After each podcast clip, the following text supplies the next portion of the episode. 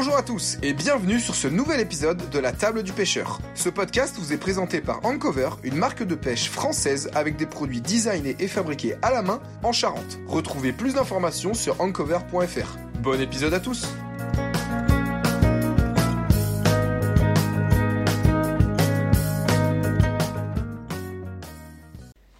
Bonjour à tous, bienvenue sur la table du pêcheur, c'est Thibaut. Euh, Aujourd'hui, je suis accompagné de, de deux potes que, je vais vous présenter, des, passionnés de pêche. On n'a pas prévu trop de plans, on va laisser la conversation euh, se dérouler. Euh, on revient de la pêche là, donc on est un peu puant et fatigué. On racontera pas les anecdotes parce que vous les verrez en, vidéo. On vous en dit pas plus, vous allez comprendre. Je vais laisser Kevin se présenter, qui est à côté de moi. Bonjour, donc moi du coup euh, c'est Kevin, euh, alias du coup Le Paye. Je suis euh, alors à la base pêcheur passionné et depuis plus récemment créateur de contenu particulièrement sur YouTube de pêche où j'essaye de d'emmener les gens avec moi à la pêche. Voilà. Kevin, il est, il et on s'est contacté sur le réseau il y a pas longtemps. On a beaucoup échangé. Il a carrément fait le voyage jusqu'en Charente euh, pour venir un peu rendre visite à, à Vancouver. Donc c'est c'est cool. pas. Et voilà. Et on vient de passer un, un putain de week-end de pêche et on pêche encore demain. Donc c'est cool. Et avec nous comme invité, Monsieur Dimitri Bondou. Dimitri, alias euh, Dimitri. Je pêche depuis euh, un bon moment dans le vide, mais depuis peu je m'améliore un peu. Il pêchait de l'eau et maintenant il pêche des poissons. Non, c'est un, c'est un de nos très bons potes qui, qui, voilà, qui pêche avec euh, des invités du podcast que vous avez déjà entendu, bah, avec euh, Clément qui, qui reviendra bientôt, vous inquiétez pas, euh, avec Quentin, avec Antoine, avec plein de monde que, que vous avez déjà, que dont vous avez déjà entendu les, les péripéties sur le podcast. Donc, donc Dim, toi tu pêches depuis t'es petit. Depuis j'ai à l'âge de 14 ans, euh, bon c'est des petites sessions à droite à gauche, euh, histoire de trouver ce qui me plaisait vraiment. Parce que tu es originaire de, De Marraine. de la Bassin, Charente euh, inférieure. Bassin Marraine-Oléron. le bassin Marine d'Oléron. Donc très beau, très beau spot pour le bar.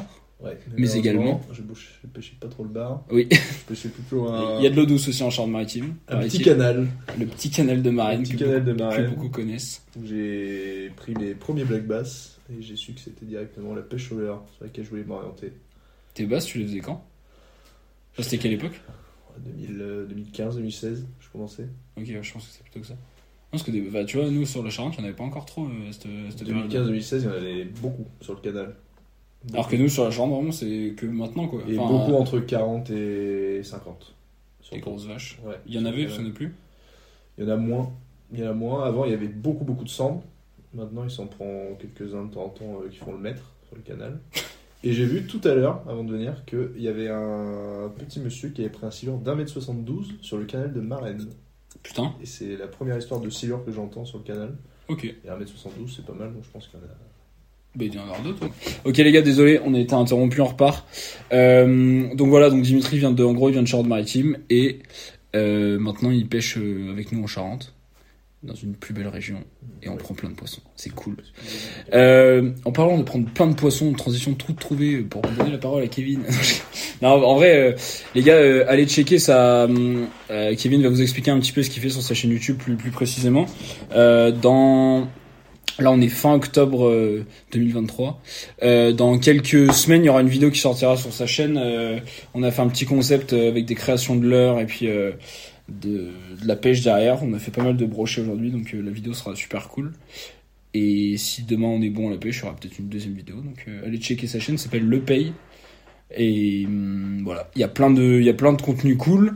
Parce que Nice c'est cool, parce que il y a de l'eau douce et de la mer. Bah, Parce que ouais, euh, Nice et même, et même surtout les alentours, parce que Nice même il n'y a pas grand chose, mais, mais euh, de, L'objectif c'est de vous emmener à la pêche avec, moi quand vous venez, euh, quand vous venez sur, euh, sur la chaîne. Je, je, je fais plein de pêches différentes. Justement, j'habitais au bord de l'eau, mais j'ai été initié à la pêche par un papa qui a vécu en région parisienne et qui était très pêche eau douce. Donc euh, j'aime les deux. Je pratique.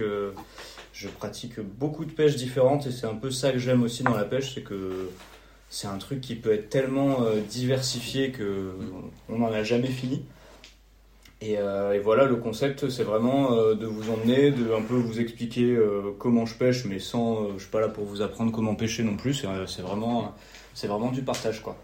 Ouais, non, c'est pour ça, c'est vraiment trop cool et ça correspond grave à, à, même du podcast parce que vous l'avez remarqué, on, des fois on met un titre de vidéo, on parle soi-disant d'un sujet, mais en fait on en aborde 27.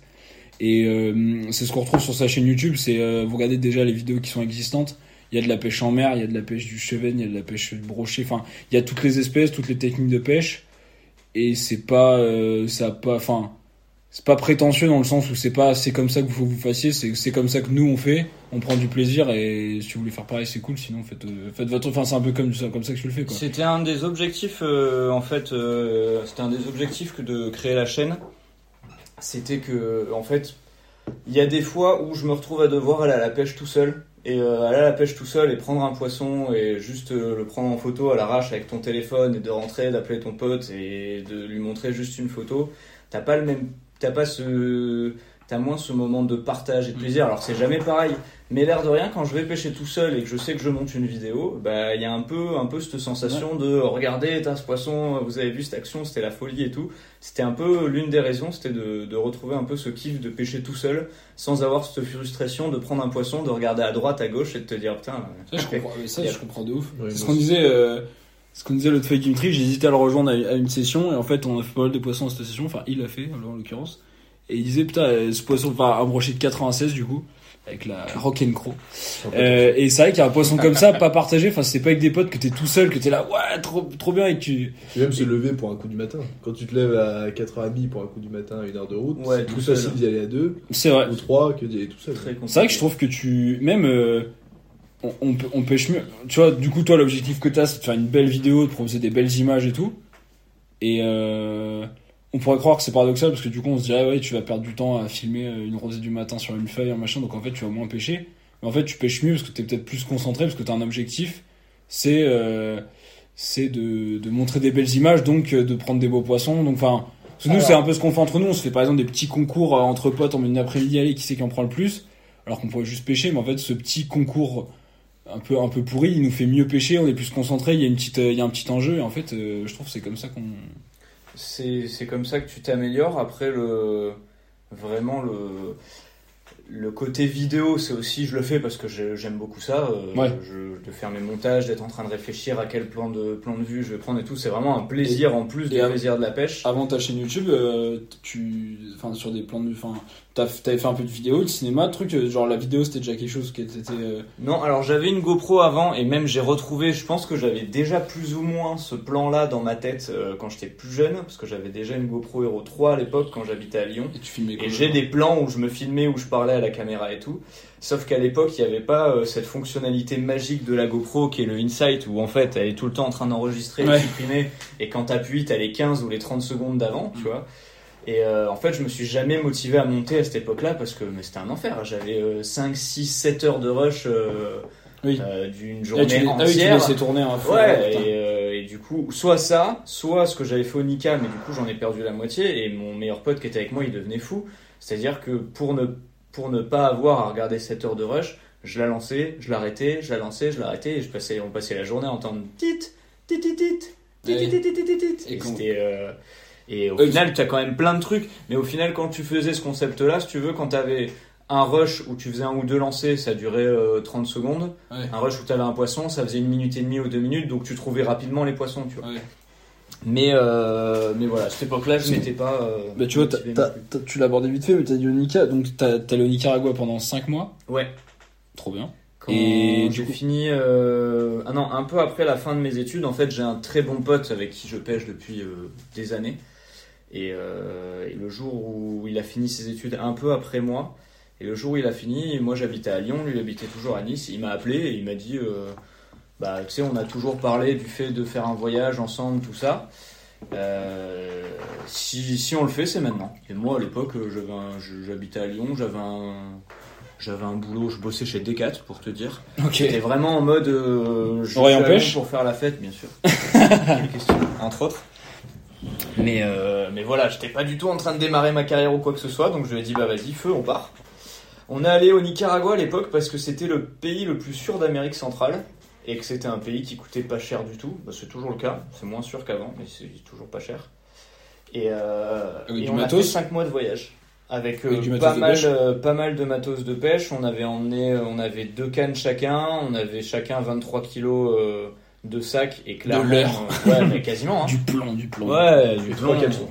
Vous avez Ouais, trois non, mais on avait, trois ouais, je pense, 5-6 caleçons, 5-6 t-shirts, 2 maillots de bain, et c'était réglé, quoi. Et donc les espèces que vous, vous avez fait là-bas, enfin vous ciblez, donc vous pêchez tous les jours, tu l'as dit Alors, on pêchait au- tous les jours, on était un peu parti en, dans l'esprit euh, Cyril Choquet.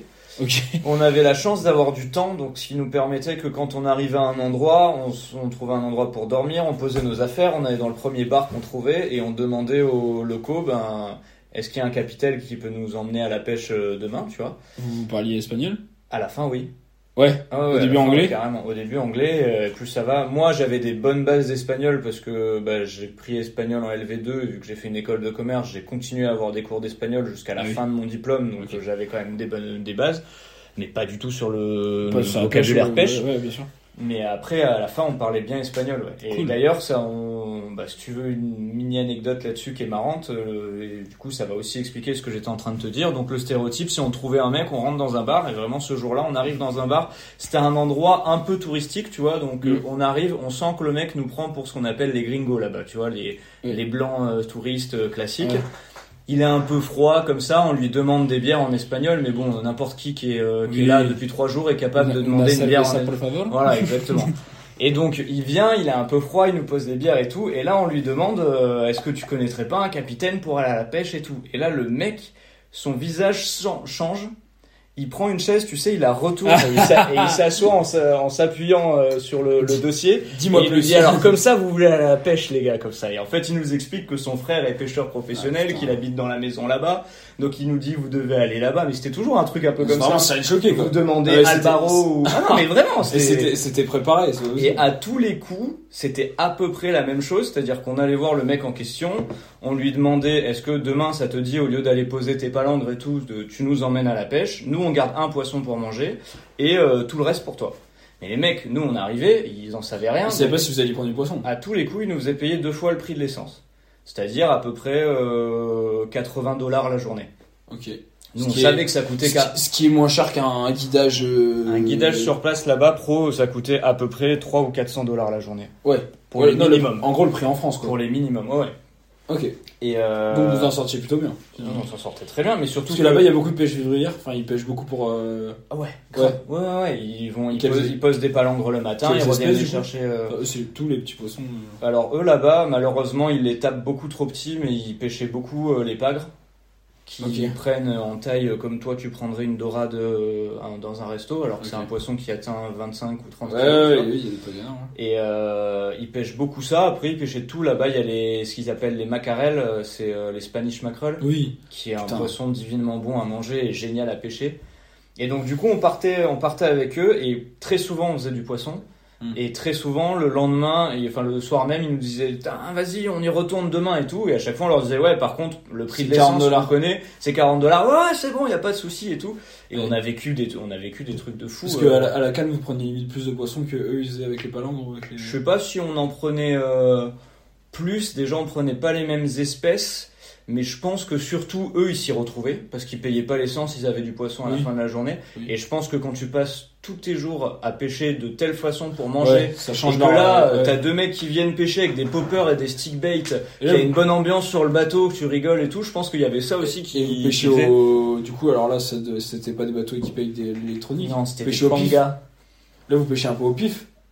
Complètement au pif. Euh, Pleine mer, t'as pas de pas récif, complètement. non C'est en bord de, en bord de, en côte. Ouais, il y avait des récifs. aussi, c'est quoi hein. Après, les mecs connaissaient les récifs. Alors après, le Nika, c'est tout petit, ça fait la moitié de la taille de la France. Côté est, c'est dans les Caraïbes, côté ouest, c'est dans le Pacifique. Donc en plus, on avait des spots complètement Ouais. différents. Euh, les mecs connaissent. Après, c'est vrai qu'il y en a certains à qui on a, du coup, qui sont pas des mecs qui ont l'habitude de pêcher ces poissons-là, Mhm. à qui on a vraiment, on a essayé de pousser vers le concept de regard, il y a les oiseaux là-bas, on va y aller, machin et tout, euh, de voir parfois juste les sardines un peu gobées en surface et de lancer dedans. eux, les, les chasses, c'est pas trop. Eux, les euh, chasses, ils s'en foutaient, ils pêchaient pas les chasses. Tu me diras, ils pêchent au filet. Enfin, Ils euh, pêchent au filet ou au palangre, donc Ouais, c'était euh, un concept. euh, et, et au final, enfin, euh, ils- je me rappelle même d'une fois où on est tombé sur. euh, une, une espèce de chasse où en face les mecs étaient en train de remonter leur filet. Ouais. Et en fait, quand ils remontaient le filet, il devait y avoir des poissons qui se barraient en même temps, et il y avait des carangues et des Spanish mackerel qui tapaient. Et nous, on envoyait les poppers devant eux, et eux, ils voyaient le popper tomber à un mètre du bateau, faire pop, pop, schlaf Et c'était comme des fous, ils nous faisaient là-haut là euh, sur le bateau comme Putain. ça, et euh, c'était hyper marrant quoi. C'est incroyable. Et, euh, et ouais, on a Ah, pêché. vous aviez emmené quand même des cannes costauds quoi. Ouais, on avait Parce emmené, que- on avait, on avait deux cannes, deux cannes chacun. Euh, mais quoi qu'une bonne partie des poissons, on les a fait sur des 20-80 quand même. Ça, bon, des euh, STLL. là. Ah ouais, on s'est fait décalquer euh, une carangue de 6 kilos sur une 20-80, c'est. euh, c'est Putain, mais trop 5, mois de pêche comme ça, ton moulinet il est fumé à la fin. Tu... Mmh, ouais, je l'ai. Alors non, le sphéros, je l'ai perdu comme, comme un imbécile. Euh, J'en ai un que j'ai encore, ouais. Un- mais alors c'était à l'époque le Chaos de chez euh, Caperlan. Le Chaos 7000 qui en rapport qualité-prix était, euh, était clairement imbattable juste euh, c'est une enclume Ouais. il pèse un kilo je crois le, le Ah. moulinet mais euh, il avait euh, il m'a il m'a tenu euh, pendant les 5 mois euh, 20 kilos de pression de foie il a, de pression de frein il a il a pris des très beaux poissons il marche toujours il fait juste plus de bruit quand, Quand ça déroule il se déroule Ouais. du coup, la première fois que ça m'arrivait, c'était au Nika, sur une carangue, et en fait, mon frein était pas très bien réglé. Et au bout d'un moment, je me suis dit, mais c'est incroyable, j'arrive pas à le bouger ce poisson Ouais. en fait. Et en fait, à chaque fois, je faisais ça, je levais, mon Ah frein oui, se desserrait, pas, mais sans faire de bruit, et donc je pompais dans le vide, et ma Ah, carangue, putain. elle devait être euh, immobile en bas, elle devait se dire, tiens, il y a une tension, mais ça bouge pas, tu vois. Putain. Bizarre ce pêcheur. Ouais. il a pas envie, il a Il pas a envie pas de voir. bras. C'est un vegan. non. Ah, Il y en a pas beaucoup là-bas des vegans, c'est pas trop dans l'ambiance. Ouais, c'est c'est une petite blague. Putain, incroyable comme voyage. Incroyable. Ouais, c'était. euh, Et pas de pêche en eau douce là-bas, du coup. Pas Euh, trop. Non, on a fait. euh, alors, on a fait, mais ça a pas donné grand chose. Par contre, je pense que c'était le plus beau jour de mon voyage. Euh, on est allé dans un spot où il y a un épisode de Cyril Choquet d'ailleurs qui va pêcher des tarpons énormes au Nicaragua. Les tarpons, c'est pas un osomatre qui les pêche? Enfin. Alors les, là où on était, c'est dans une rivière qui fait la frontière entre le Costa Rica et le Nicaragua. Était, si je dis pas de conneries, à plus de 100 km du bord. Et il y a des tarpons, il y a des snooks, il y a même des requins Oh, bulldogs qui montent. Euh, et donc on est allé, en fait à ce moment-là, le père de mon meilleur ami nous avait rejoint, il y avait mon cousin qui était là aussi, mon cousin a fait les deux derniers mois avec nous. Et, euh, et donc on est allé faire une journée de pêche au tarpon. Donc moi et mon cousin sur un bateau, le, le père de mon pote et mon pote sur un autre bateau. Nous, on n'a pas de chance, on n'a pas eu de tarpon ce jour-là. Euh, mon, le père de mon pote a fait un tarpon de 100 kilos ce jour-là. 100 kilos, un truc. euh, Qui lui a fait des chandelles comme les tarpons de malade, Waouh. un truc de fou. Il l'a pris à quoi? Popper Euh, non, non, à la traîne, à la tu traîne, sais, ouais. euh, 100 kilos. je sais plus comment il s'appelle. C'est des rapalas qui ont un qui ont un ventre assez dodu et une palette en angle droit là. Tu vois ces rapalas Oui. C'est euh, c'est euh, vraiment un rapala de traîne qui part Ouais, très ouais. profond. Et, euh, et du coup, le lendemain, eux, ils ont voulu se refaire une journée et ça coûtait, euh, ça c'était un vrai truc avec un guide. Ah là, c'est un guidage, d'accord. Ouais, je sais plus combien ça coûtait, mais nous c'était hors budget pour Ouais, cousin ouais, et moi, ouais. tu vois. Et on leur a dit, et on dit ça à Philippe, le mec qui gère le lodge, et euh, Philippe nous dit, bah, ce que vous, ce qu'on peut faire, si vous voulez. Nous, là où on va, c'est dans le Rio San Juan, si je me rappelle bien. Putain, mais euh, là, là où on Il y a un est, épisode là-dedans, mais je mec, je le vois très bien. Il y a pas longtemps de Cyril Choquet, putain. Et, euh, et en fait, là Cyril, où, si tu nous entends, t'es le bienvenu au podcast. ah, je viens aussi à Cyril, hein. ah bah oui, mais là j'invite tout, tout le monde. là. C'est-. Et, euh, et du coup, euh, en fait, là où est sa baraque, elle est au bord de l'eau et c'est d'un affluent d'une San Juan qui est un, qui est une rivière, alors plus petite pour là-bas, mais ça reste une rivière euh, aussi balèze que, que la Charente, quoi. Voire même légèrement plus large. Et il nous dit, bah, j'ai un kayak de place si vous voulez. Pendant que nous on va à la pêche, prenez tous les deux le kayak de place Génial.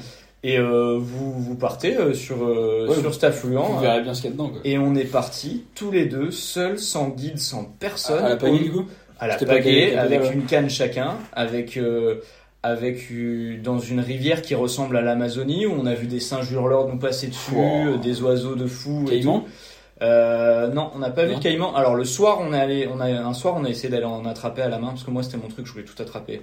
Je suis un fou euh, là-dessus, j'aime beaucoup. euh, Ouais, d'accord. bah j'ai pas réussi. Mais du coup, j'étais à l'avant du bateau, il me tenait les jambes, j'avais les deux mains comme ça. Je voulais des petits, hein, je voulais pas attraper un caïman de 3 mètres, hein, Ah oui, mais des petits de 50-60 cm. D'accord, putain, j'ai pas réussi à les choper. Oui, parce que Ah, ça, il ça, paraît c'est pas crocodile dandy. Il paraît que ça aggrave de la force, ça- enfin quand ça à la pression de la mâchoire, ça aggrave de la force, mais un pauvre scotch, ça lui empêche le- la bouche. Enfin, Complètement, mais ils ont pas de force euh, pour Avant d'arriver à cette étape-là, si t'es sur un gros caïman, t'as le temps de perdre pas mal de doigts. Oui, ou- oui, ah bah non, mais non, mais je le ferai pas. hein, Je dis ça. euh, Ou le bras.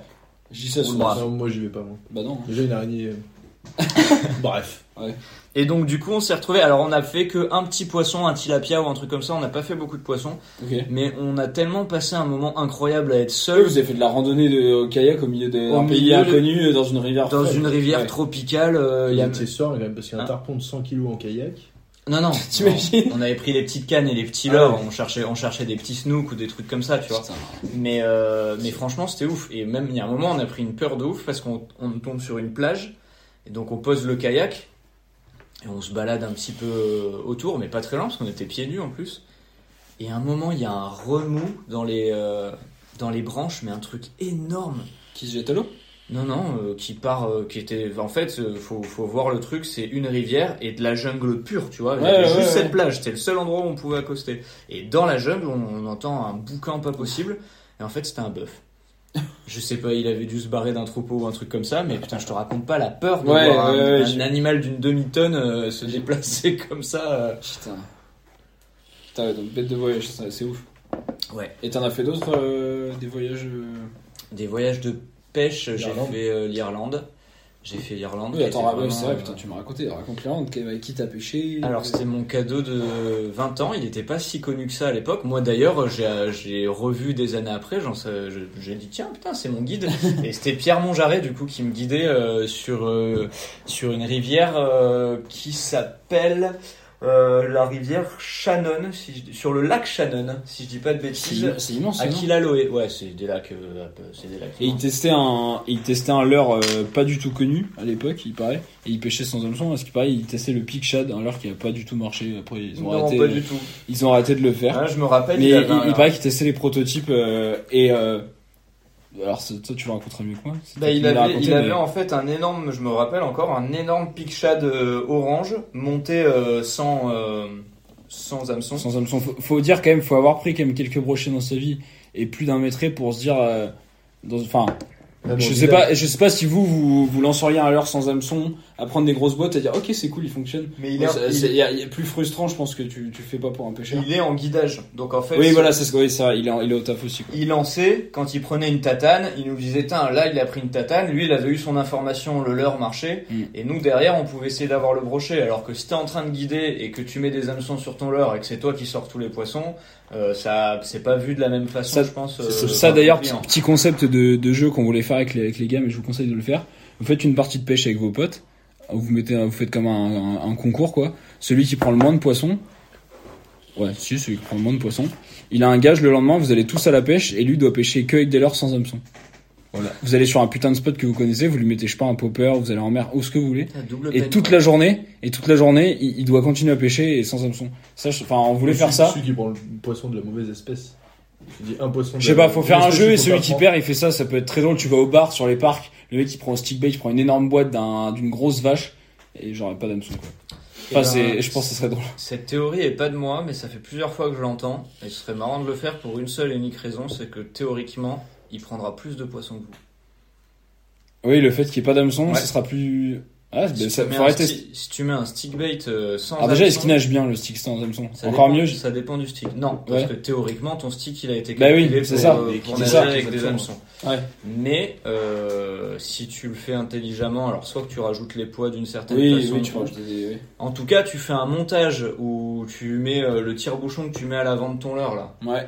Euh, ton leurre souple et C'est tu ça. le balances sans rien, normalement t'as Ah plus, bah, plus facilement nous- des touches que. Nous, de toute façon, euh, le chat, on le les testait comme ça, on mettait même pas une TP, on, foutait un, on, mettait une vrille devant, on le, faisait nager à l'arrêt. Donc euh, le, le chat, il nagera. Après, euh, un- sur l'ordure, ça dépend comment il a été conçu. Quoi. C'est ça.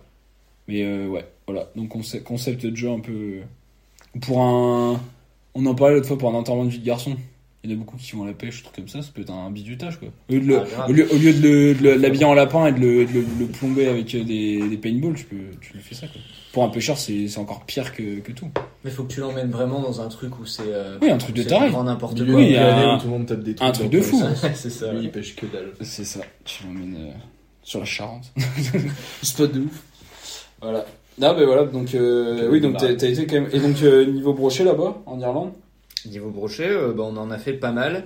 J'ai pas fait de poisson record, mais après, euh, j'étais euh, dans ma pêche, j'étais très jeune. euh, j'étais, j'avais pas du tout le, l'expérience de maintenant, mais on faisait, on faisait euh, 10 ou 15 poissons par jour sur Mm. une moyenne de là, t'apprenais- 75. quoi. T'apprenais pas à lancer, tu sais quand même déjà un peu pêcher. Oui, carrément. ouais, voilà, ouais, ouais. moi, je t'ai dit, Pierre avait essayé de me mettre au, au casting, du coup. Oui, Euh, ça m'a pas plu. Après, euh, j'avais réussi à pêcher en casting, tu vois, mais après 7 perruques, j'ai arrêté.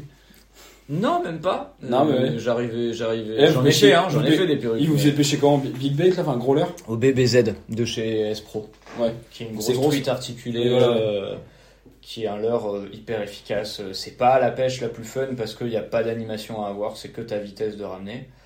Mais euh, ça fait du poisson, de ouf. pour des débutants, du coup, c'est du linéaire donc c'est bien. Voilà, Ouais. exactement. Bah, Et même euh, nous, moi je voulais pêcher avec leurres. En plus, il te fait pêcher sur des herbiers un peu comme on a fait aujourd'hui, qui sont à la limite de l'eau. Euh, je lui disais, mais je peux pas envoyer des stick bait et tout. Là, là. Il arrêtait pas de me dire, fais-le si tu veux, mais tu feras pas de poisson. Donc quand le mec il te dit ça, Oui, bah, tu après. reprends ton BBZ et, euh, et, et Ouais. tu, tu pêches avec. bah, bah, déjà une quinzaine de poissons journée, c'est quand même. C'est pas mal, à mon avis. À mon avis, tu peux faire plus en Irlande, mais, mais déjà c'est cool. Il a toujours le record euh, du plus gros brochet pris dans Sur Fly versus Fly euh, Ouais, je crois. Je crois, je crois que c'est toujours lui, c'était un 127, euh, un- mais il l'avait pesé, c'est une, c'est une vache son truc là, il était Ouais. immense. Il était plus lourd que long, enfin 127 c'est très long, mais C'est euh, un- c'est un, très bon pêcheur. c'était, c'était un truc. de- Bah, c'est ce qui a, ce qui a grandement participé à, à, à promouvoir, en tout cas en Europe, je pense, la, la Murasmus. Enfin, il me semble que Oui, à la suite de cette vidéo là je crois que d'ailleurs c'était ouais c'est ça hein, il me semble que c'était ça à la suite de cette vidéo euh, mais je crois qu'on en a parlé dans on en a parlé dans le podcast avec Baptiste Verger je crois qu'il disait à la suite de cette vidéo il y a eu une rupture de stock partout de la, de la Murasmus c'était un truc de fou quoi. Et euh, voilà. Et maintenant il y a VMC qui a fait qui a développé un nouveau leurre. Voilà ça c'est le petit aparté vous, vous me direz ce que vous en pensez si vous nous contactez sur les réseaux euh, moi, ça, ça m'a. bah, D'ailleurs, je vous posais la question, les gars. Vous avez sûrement vu la, compétition euh, qu'ils ont fait sur, euh, je sais plus quel lac là. C'était sur YouTube, c'est une grosse compète. Et justement, le gars de chez VMC gagne euh, avec l'imitation de Murasmas, enfin la tête à visser Murasmas qu'ils ont fait. et moi, j'ai trouvé ça, trouvé ça assez insupportable de de voir quelqu'un qui te parle de R&D, qui te parle de développement de l'heure, alors qu'il a pompé l'idée d'une autre marque.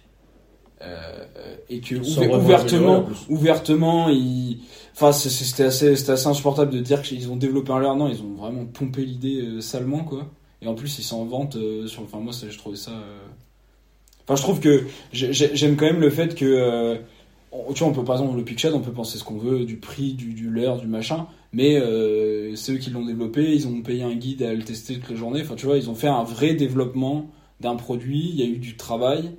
Et euh, aujourd'hui, c'est un leurre qui nage très bien, quoi. Et je trouve que leur mérite, il est quand même. euh, Ah, c'est euh, fois- Buster Jerk. Non mais voilà, oui, non mais c'est ça, voilà, ils ont, ils ont, ils développent des vrais leurres et ces marques-là, je trouve que Je trouve qu'il y a beaucoup de marques qui ont Ouais. pompé euh, ces Mm. WC parce que les Buster Jerk, euh, quand c'est sorti, il y avait que ça. Et maintenant, tu regardes dans toutes les marques, il y a des, des jerks qui ressemblent. ça. Et, et tu vois, et voilà, bon, après il y a, il y a plein, plein d'autres leurres, euh, les, les, les- toutes les marques qui ont pompé le Black Minnow euh, avec le, avec le système de Texan euh, intégré dans le truc. Enfin, j'aime pas cette idée de, de copier. Au Ouais, pire, améliorez-le. Au pire, ça- améliorez-le, tu vois. euh, Ça existera toujours. Prépare-toi. Ouais, hein, ouais, parce ouais. que si ta marque continue à, aller dans le sens où elle va, tu vas te faire pomper. Ouais, c'est sûr. Non mais tu vois, au- je te parle même pas d'AliExpress. Par- Le jour où t'as réussi, Oui. c'est le jour où il y a un, un Atlantic Non mais les, les copies, alors, ouais mais les copies, les copies Ali c'est pas des copies parce que les mecs, après quand tu fais fabriquer en Chine, tu, tu donnes ton procédé, enfin tu, tu, tu donnes ton secret entre guillemets à des producteurs à l'autre bout du monde et les mecs en fait ont bien compris que euh,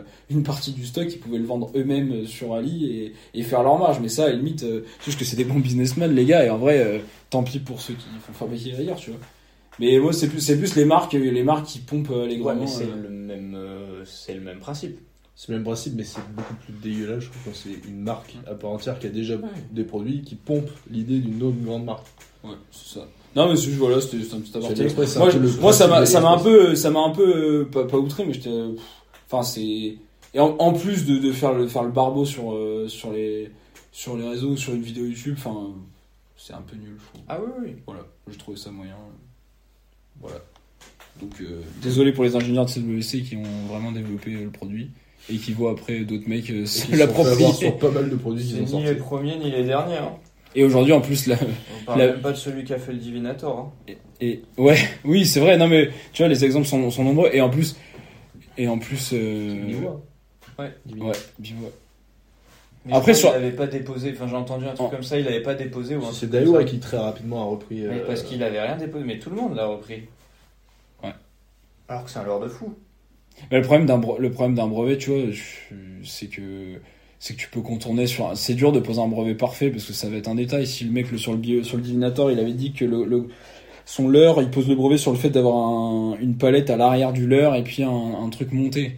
Les mecs, ils vont, ils vont te faire un truc, ils vont mettre deux palettes à l'arrière, ils vont dire bah non, c'était sur une palette. Enfin, tu sais, ça peut être sur des détails tellement minimes ou sur. euh, Oui, en fait, ils vont faire une palette qui s'ajoute et pas qui, qui est de base vendue avec, et du coup, ils vont dire, mais non, c'est un truc amovible, c'est un nouveau concept, enfin, tu vois. C'est- T'as vite fait de, ils ont vite fait de, Oui, de, voilà. de c'est- prendre ton truc en disant que c'est pas le même truc, mais au final, si. Bah ouais, c'est c'est ça. c'est- tu poses un brevet sur un, un concept, pas sur un produit. C'est c'est euh, très dur euh, de, breveter un truc, c'est ultra, ultra dur, quoi. Si tu vois Black Widow, ils ont, je crois qu'ils ont posé le concept sur la forme de la- l'attache à l'arrière de la corde à piano. Mais en fait, ce qu'on fait, je crois, Decathlon, ou d'autres marques, c'est qu'ils ont pris cette forme-là, ils l'ont mis à l'envers. Et du coup, c'est plus la même forme par rapport à la tête, tu vois. Et en fait, alors c'est des- chose, des détails, mais du coup, qui font que le, le, le, le brevet est caduque et du coup, ils peuvent, euh, ils peuvent le commercialiser, quoi. Et c'est. euh, voilà. Bah, nous, écoute, euh, oui, le jour, en vrai, le jour où tu te fais copier, c'est que ton idée était bonne. Tu me dis, enfin, c'est plutôt une preuve de. Après, ce qui fait chier, c'est que les mecs euh, te piquent la part de. Des parts de marché, mais en tout cas, euh, le jour où. Après, seras tu te fais aussi piquer les parts de marché parce que tu mets des prix de ouf et que les gars ils veulent les vendre moins cher. Parce que si tu le vends, si tu le vends directement à un prix qui est, qui est inconcurrençable, euh, on- ils diront pas de pomper l'idée, tu vois. C'est sûr. Il y a ça aussi. Bon bref, aparté, voilà, c'était juste un petit, un petit, un petit aparté. Euh, Dim, tout de suite on enchaîne avec toi, là. à froid. Une, une anecdote de pêche qui, qui t'a appris quelque chose. Pas forcément ton, ton plus beau poisson, ton machin, mais un truc que tu te dis, ah ouais, en vrai, un truc où t'as vraiment. euh, oh, on a fait une pause un moment. donc, euh, un truc où t'as vraiment euh, appris. où t'as plus pêché pareil après. C'est c'est dur, hein. Je pense que le- l'erreur la plus grosse que j'ai faite Ou le voilà, ah bah, retenue, c'est très bien, Unir. C'est quand on avait été à Nantes sur un très bon spot pour pêcher très beau brochet. Oui. Et que j'avais précédemment cassé au niveau de mon nœud de raccord euh, 13 fluorocarbone. Ça, ça t'a marqué. je suis arrivé au niveau de la voiture, j'ai vu que mes copains commençaient à pêcher parce que bah, eux ils n'avaient pas cassé avant. Et je me suis empressé de faire un nœud de raccord. euh, parce que d'habitude je fais un nœud FG, qui est un nœud qui, qui est super bien et, mais qui est long à faire. Et là, sur ce moment-là, bah, dans ma tête, je me suis dit, j'avais pas le temps. Et du coup, j'ai fait un nœud que j'avais pas l'habitude de faire, que j'avais même jamais fait, que j'avais vu Ouais, euh, ça- rapidement. C'est le, c'est le nœud en 8 où tu passes le fil euh, dans, le, Exactement. dans le 8 du, du, du bas, le 8 du haut, tu viens faire un tressage autour du truc. C'est tu C'est un. Alors je sais pas si c'est ça le bright. Non, c'est pas ça, le bright. C'est tu, tu fais un, tu fais un nœud de 8 avec ton fluoro, tu Ouais. passes Tu ton. passes, tu tournes dans un sens, tu tournes dans l'autre, tu repasses, tu ouais, serres. ouais, c'est le problème de repasser dans sens. l'autre sens. Ah oui. Parce Oui, que j'avais vu vite fait et voilà. Ouais, ouais, c'est ça. Et j'ai fait un lancer avec un gros leurre. Le lancer s'est bien passé et au moment de ramener, euh, Non, il y avait un arbre sur ma gauche. Et au moment de ramener, je prends un- une très bonne bourre avec un gros roche qui était très très lourd parce qu'elle avait fait plier ma canne Big Bait, qui avait jus- jusqu'à là jamais plié. Et euh, bah forcément, ça a cassé au niveau du nœud au premier lancer. Voilà. Et après, euh, après, j'ai pas touché trop de poissons après ça. C'est vrai que euh, c'est vrai que ça, c'est- on, enfin, on y fait de plus, plus- enfin, de, on y fait maintenant plus gaffe. C'est, euh, je sais pas, une petite faiblesse sur ta tresse ou un petit. la qualité des nœuds, ton fluoro qui a frotté ou la qualité des nœuds, ça. Elle joue putain. vraiment sur euh, ta pêche parce que du coup t'es plus à l'aise pour pêcher quand tu sais que ton nœud est bien fait, tu sais que t'as Ouais, pas puis, dans la tresse. tu sors ton poisson, quoi. Ça, y a rien de plus frustrant. En plus, du coup, le poisson, il a un. c'est pas une anecdote, Il a l'or dans la gueule et ça gagne. Non, mais t'as raison. c'est pas une anecdote de fou, mais ça m'a marqué parce que maintenant je peux te dire que les nœuds, Ouais. je les vérifie longuement à l'avance et je les fais, je prends le temps de les faire même si j'ai pas vraiment le temps, même si c'est un coup du soir ou un coup du matin, bah, je prends le temps de les faire. Ah si, que le poisson garde Donne, euh, donne ta petite technique pour le, pour le nœud FG. C'est une bonne. euh, si vous l'avez pas vu cette vidéo, ça c'est qui qui. T'as vu Je sais Donc tu mets ta canne à plat sur une table. Ouais, je fais passer euh, trois ou quatre fois le fil euh, dans le la poignée du moulinet pour la coincer. Ouais, t'as très. Ou tu la cales sur le, le truc pour tenir le fil dans le moulinet là. Enfin bref, Voilà. tu, la, tu tends, le- tu tends le je fil. tends euh, bien, je tu passes dans les anneaux évidemment et tu le tends sur le moulinet. Et après, je prends mon fluorocarbone, je le mets à la perpendiculaire Mm. et je fais passer un coup en dessous à droite, un coup en dessous à gauche. Ouais, ça permet de faire le nœud fait- sans, sans coincer la bobine de fluoro avec le pied pour ceux qui font comme ça et de s'entourer les doigts avec le fil. En fait, tu voilà, tu ta canne elle est à plat, t'es assis sur une Ça chaise, t'es face à une table, tu vois, tu fais ça plus plus calmement. Enfin, quand tu peux du coup, quand t'es pas à la pêche, quand t'es chez toi. le problème. En fait, euh, nous les nœuds FG, on les faisait euh, le, le pied sur la bobine de fluoro, la, la tresse entourée le dans les doigts et euh, à, tr- à tresser notre fluoro autour de. Et en fait, c'est vrai que quand, quand ça quand t'es à la pêche, c'est plus facile. Toi, Ouais, tu fais pas comme ça Je prenais mon Non, fluoro. moi je, moi je le, mais enfin j'ai une façon de le faire, mais là du coup on est en podcast, donc ça apporterait Bah ouais. rien au. Bah ou alors pour l'expliquer, il faudrait que tu me files euh, de la tresse, parce que du fluoro il y en a là, et que je dise à haute voix ce que je vois de mes mains, parce que c'est Ouais. un réflexe. T'as pas un morceau de tresse Ouais, mais c'est que toi, t'as peut-être chopé la, peut-être chopé la dextérité. euh, Tu, ouais, tu coinces pas le fluoro sous ton pied, bah, parce que c'est vraiment le meilleur Cette technique-là, je l'avais vu sur. euh, la première fois, je l'avais vu sur une vidéo de Fox Rage, du coup, avec Mm. Maxime Albert qui pêchait le silure. Ouais. Et il avait fait son nœud FG comme ça. Sur Oui, le voilà, au pire, on donne le. Ne t'inquiète, Kevin, au pire, on donne, voilà. Et voir. le tressage, il est parfait, on peut pas se tromper et c'est beaucoup plus simple plutôt que de se Ouais. s'enrouler le fil autour des doigts pour le tendre. Au final, juste En le t'as sur la les- canne, ça t'as le, bout- des dos violet. Exactement, et le tressage est beaucoup mieux réalisé parce qu'on prend le temps de le faire, alors que quand ça nous scie les doigts, on est quand Mm. même pressé d'avoir fini. Ouais. Et maintenant, je le fais comme ça, j'ai plus de problème et je prends soin de le faire correctement surtout. Non, c'est c'est important, c'est sûr. Sauf si tu veux choper après des gros poissons. mais- Donc, euh, oui, j'ai retenu qu'il fallait quand même bien préparer ses sessions de pêche à l'avance pour être sûr des nœuds, sûr du fil et pas avoir de problème. Mais même de manière générale, tu vois, ce que tu dis, c'est intéressant, c'est même la.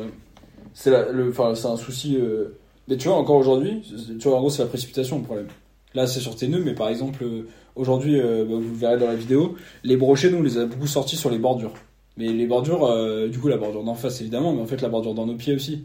Et la précipitation, ce serait, et qui du coup coûterait des poissons, ce serait d'arriver à fond au bord de l'eau sur un spot, oh putain, c'est trop beau, grand coup de tatane sur la berge, et en fait, le poisson qui était dans tes pieds, que, que tu aurais sûrement pris à la fin de ton lancer quand tu quand, tu aurais sorti de l'or de l'eau, et ben, et ben tu le fais pas quoi. Et la précipitation sur beaucoup beaucoup de choses quoi. C'est ce qu'on a fait. hein. Sûrement, ah oui, C'est ce qu'on a fait, parce que quand tu réfléchis, les seuls poissons qu'on a pris dans nos pieds, c'était dans des cascades, donc on risquait pas de faire assez de bruit pour qu'ils nous entendent. Ouais. Et le seul poisson qu'on a pris sur une berge, pas une cascade, euh, je l'ai tapé à, de- à l'autre bout de la rivière. ouais. Alors après, on, on a, on a pêché, le, le spot faisait qu'on était un peu obligé de pêcher en descendant la, rivière, donc du coup on brassait le fond et, et la merde arrivait, mais euh, c'est vrai que là on a pêché en waders aujourd'hui tout ça, et ben, on, pêchait, on pêchait dans l'eau, et euh, c'est vrai que souvent, mais c'est comme, tu vois, ça c'est un truc de carpistes aussi, t'as toujours les carpistes qui sont sur une berge et qui balancent sur celle d'en face. Alors que s'ils étaient sur la berge d'en face, ils balanceraient sur la, ils balanceraient sur la berge où ils sont. Mhm. C'est vrai qu'on oublie souvent de pêcher dans, dans ses pieds, quoi. Je sais que t'en as des garbistes qui font ça, qui reculent un peu le rodpot, qui mettent les cannes à, à l'aplomb. En plus, t'amorces mieux parce que t'es dans tes pieds. Et puis, euh, du coup, bah, tu fais des poissons euh, tout pareil, quoi. Ou comme au feeder, ou en fait, au feeder, tu peux pêcher de J'ai toujours pêché la carte. 3 mètres devant ta canne, quoi. Enfin, euh, non, mais, euh, et au leurre, du coup, ça rend pareil. C'est vrai que la précipitation, c'est quand même. Parce que c'est vrai que tu sais, t'as cette espèce de- d'engouement de ouf, t'es avec tes potes, putain, le spot il est trop beau, il faut lancer, il faut lancer. Et en fait, euh, souvent, euh, ou même con, mais des fois tu sors ton leurre trop vite, tu sais. T'es à 3 mètres de la canne, tu dis, ouais, c'est bon, ça va pas mort, tu sors ton leurre, en fait, il y a le machin derrière, quoi. Mais, enfin, plein de fois ça arrive. en C'est un truc que tu fais beaucoup plus en plan d'eau, parce que quand t'arrives pas à lancer sur la bordure d'en face, quand c'est trop loin, bah, au final tu pêches sur ta berge C'est vrai. et ça te rapporte beaucoup de poissons au final. C'est vrai qu'en plan de bah oui, tu vois, c'est- En oui, en ça, plan c'est- d'eau, tu pêches euh, souvent sur ta berge. Mm. Et même euh, quasiment, euh, tu pêches toute ta berge et si t'as pas de touche, tu lances euh, au milieu. c'est vrai que c'est une infection de rivière. Suivant comment se placent euh, les poissons, mais Mm. souvent c'est ce que tu fais quoi. Mais même, t'as à la limite, euh, du coup, le problème inverse si t'es en plan d'eau et que tu pêches en flotte. Ouais. Et c'est ce qui m'est arrivé la dernière fois sur la vidéo, du coup, que vous pouvez déjà voir où je teste les leurres euh, en cover, où, euh, où j'ai passé une après-midi entière à me focaliser que sur la berge, que sur la berge. Et au moment où je m'écarte de la berge pour me déplacer d'un Oui. point A à un point B, et où je traîne un leurre derrière moi dans certainement 5-6 mètres de fond à 10 mètres du bord, et ben boum, je prends une touche. Parce qu'en fait, dans ma- on est tellement focus sur les berges Mm. parce que les berges, c'est ce qu'on voit. Donc on voit la frondaison, on sait qu'il y a un truc. Qu'on oublie que s'il faut en dessous, bah, il y a un herbier qu'on ne voit pas, il y a un arbre Oui. immergé qu'on voit pas. Après, en plan d'eau, c'est pareil, le dispo- enfin, les poissons se disposent pas pareil sur les saisons. Il y a des saisons où ils vont être bon, tous centrés au milieu, d'autres. Alors, Ça dépend de l'espèce aussi. C'est ça vrai, vrai que plus- logiquement, toi, tu cherchais le black bass, donc t'es allé sur les bordures. Après, en fait, là, ça t'a fait mentir, mais après, tu, tu seras, enfin, sur- sûrement que 80% de tes sorties, sûrement que 80% de tes sorties, euh, t'ont t'ont dit que les basses c'était en bordure, mais là, ça t'a fait mentir une fois. euh. Non, de plus en plus, ça Ouais. m'arrive de plus en plus souvent de taper des, bla- des blacks euh, pas sur les bordures, Ouais. justement. Ouais. Plus Parce des- que justement, tu pêches. Parce que je- Depuis, parce tu que pêches de j'essaye. plus en plus Ouais, euh, exactement. milieu, Ah non, c'est c'est vrai que ça. Parce que euh, c'est euh, du coup bah, de pas mal pêcher avec mon pote guide de pêche euh, Ouais. Johan Fournier, euh, qui lui, je le vois quand on est en train de pêcher le bass, faire les bordures bien sûr, et après sortir un crank et se faire toutes les parties. euh, Au crank, ouais. Ah, au crank, il tatane, il m'a fait des très beaux basses. euh, euh, lors de prospection. Ouais, ouais. Et, Ouais, enfin, moi, je l'aurais mis ils arrivent de Sans, sans 100 mètres pour souci, euh, j'aurais fait les yeux fermés sur, euh, sur la perche, sur le broc. Par contre, c'est vrai que sur le bass, euh, Mais je moi- serais- enfin, tu me dis, tu me dis un leurre pléno pour le bass, je vais aller foutre un chatter un peu lourd, je vais aller mettre euh, peut-être un spinner un peu lourd, je sais pas, un souple, un truc, mais euh, a, on a petit jerk. trop. euh, un petit jerk peut-être. On a trop pris cette obsession, alors du coup pas avec le jerk, mais je trouve que les gens ont trop pris cette moi. obsession de la créature, de l'écrevisse, de le bass ça doit manger un truc chelou, alors qu'en vrai le bass dans la majorité des cas ça bouffe des poissons, et tu Mm. les fais très bien au shad, tu les fais très bien au jerk, euh, ça... Mm.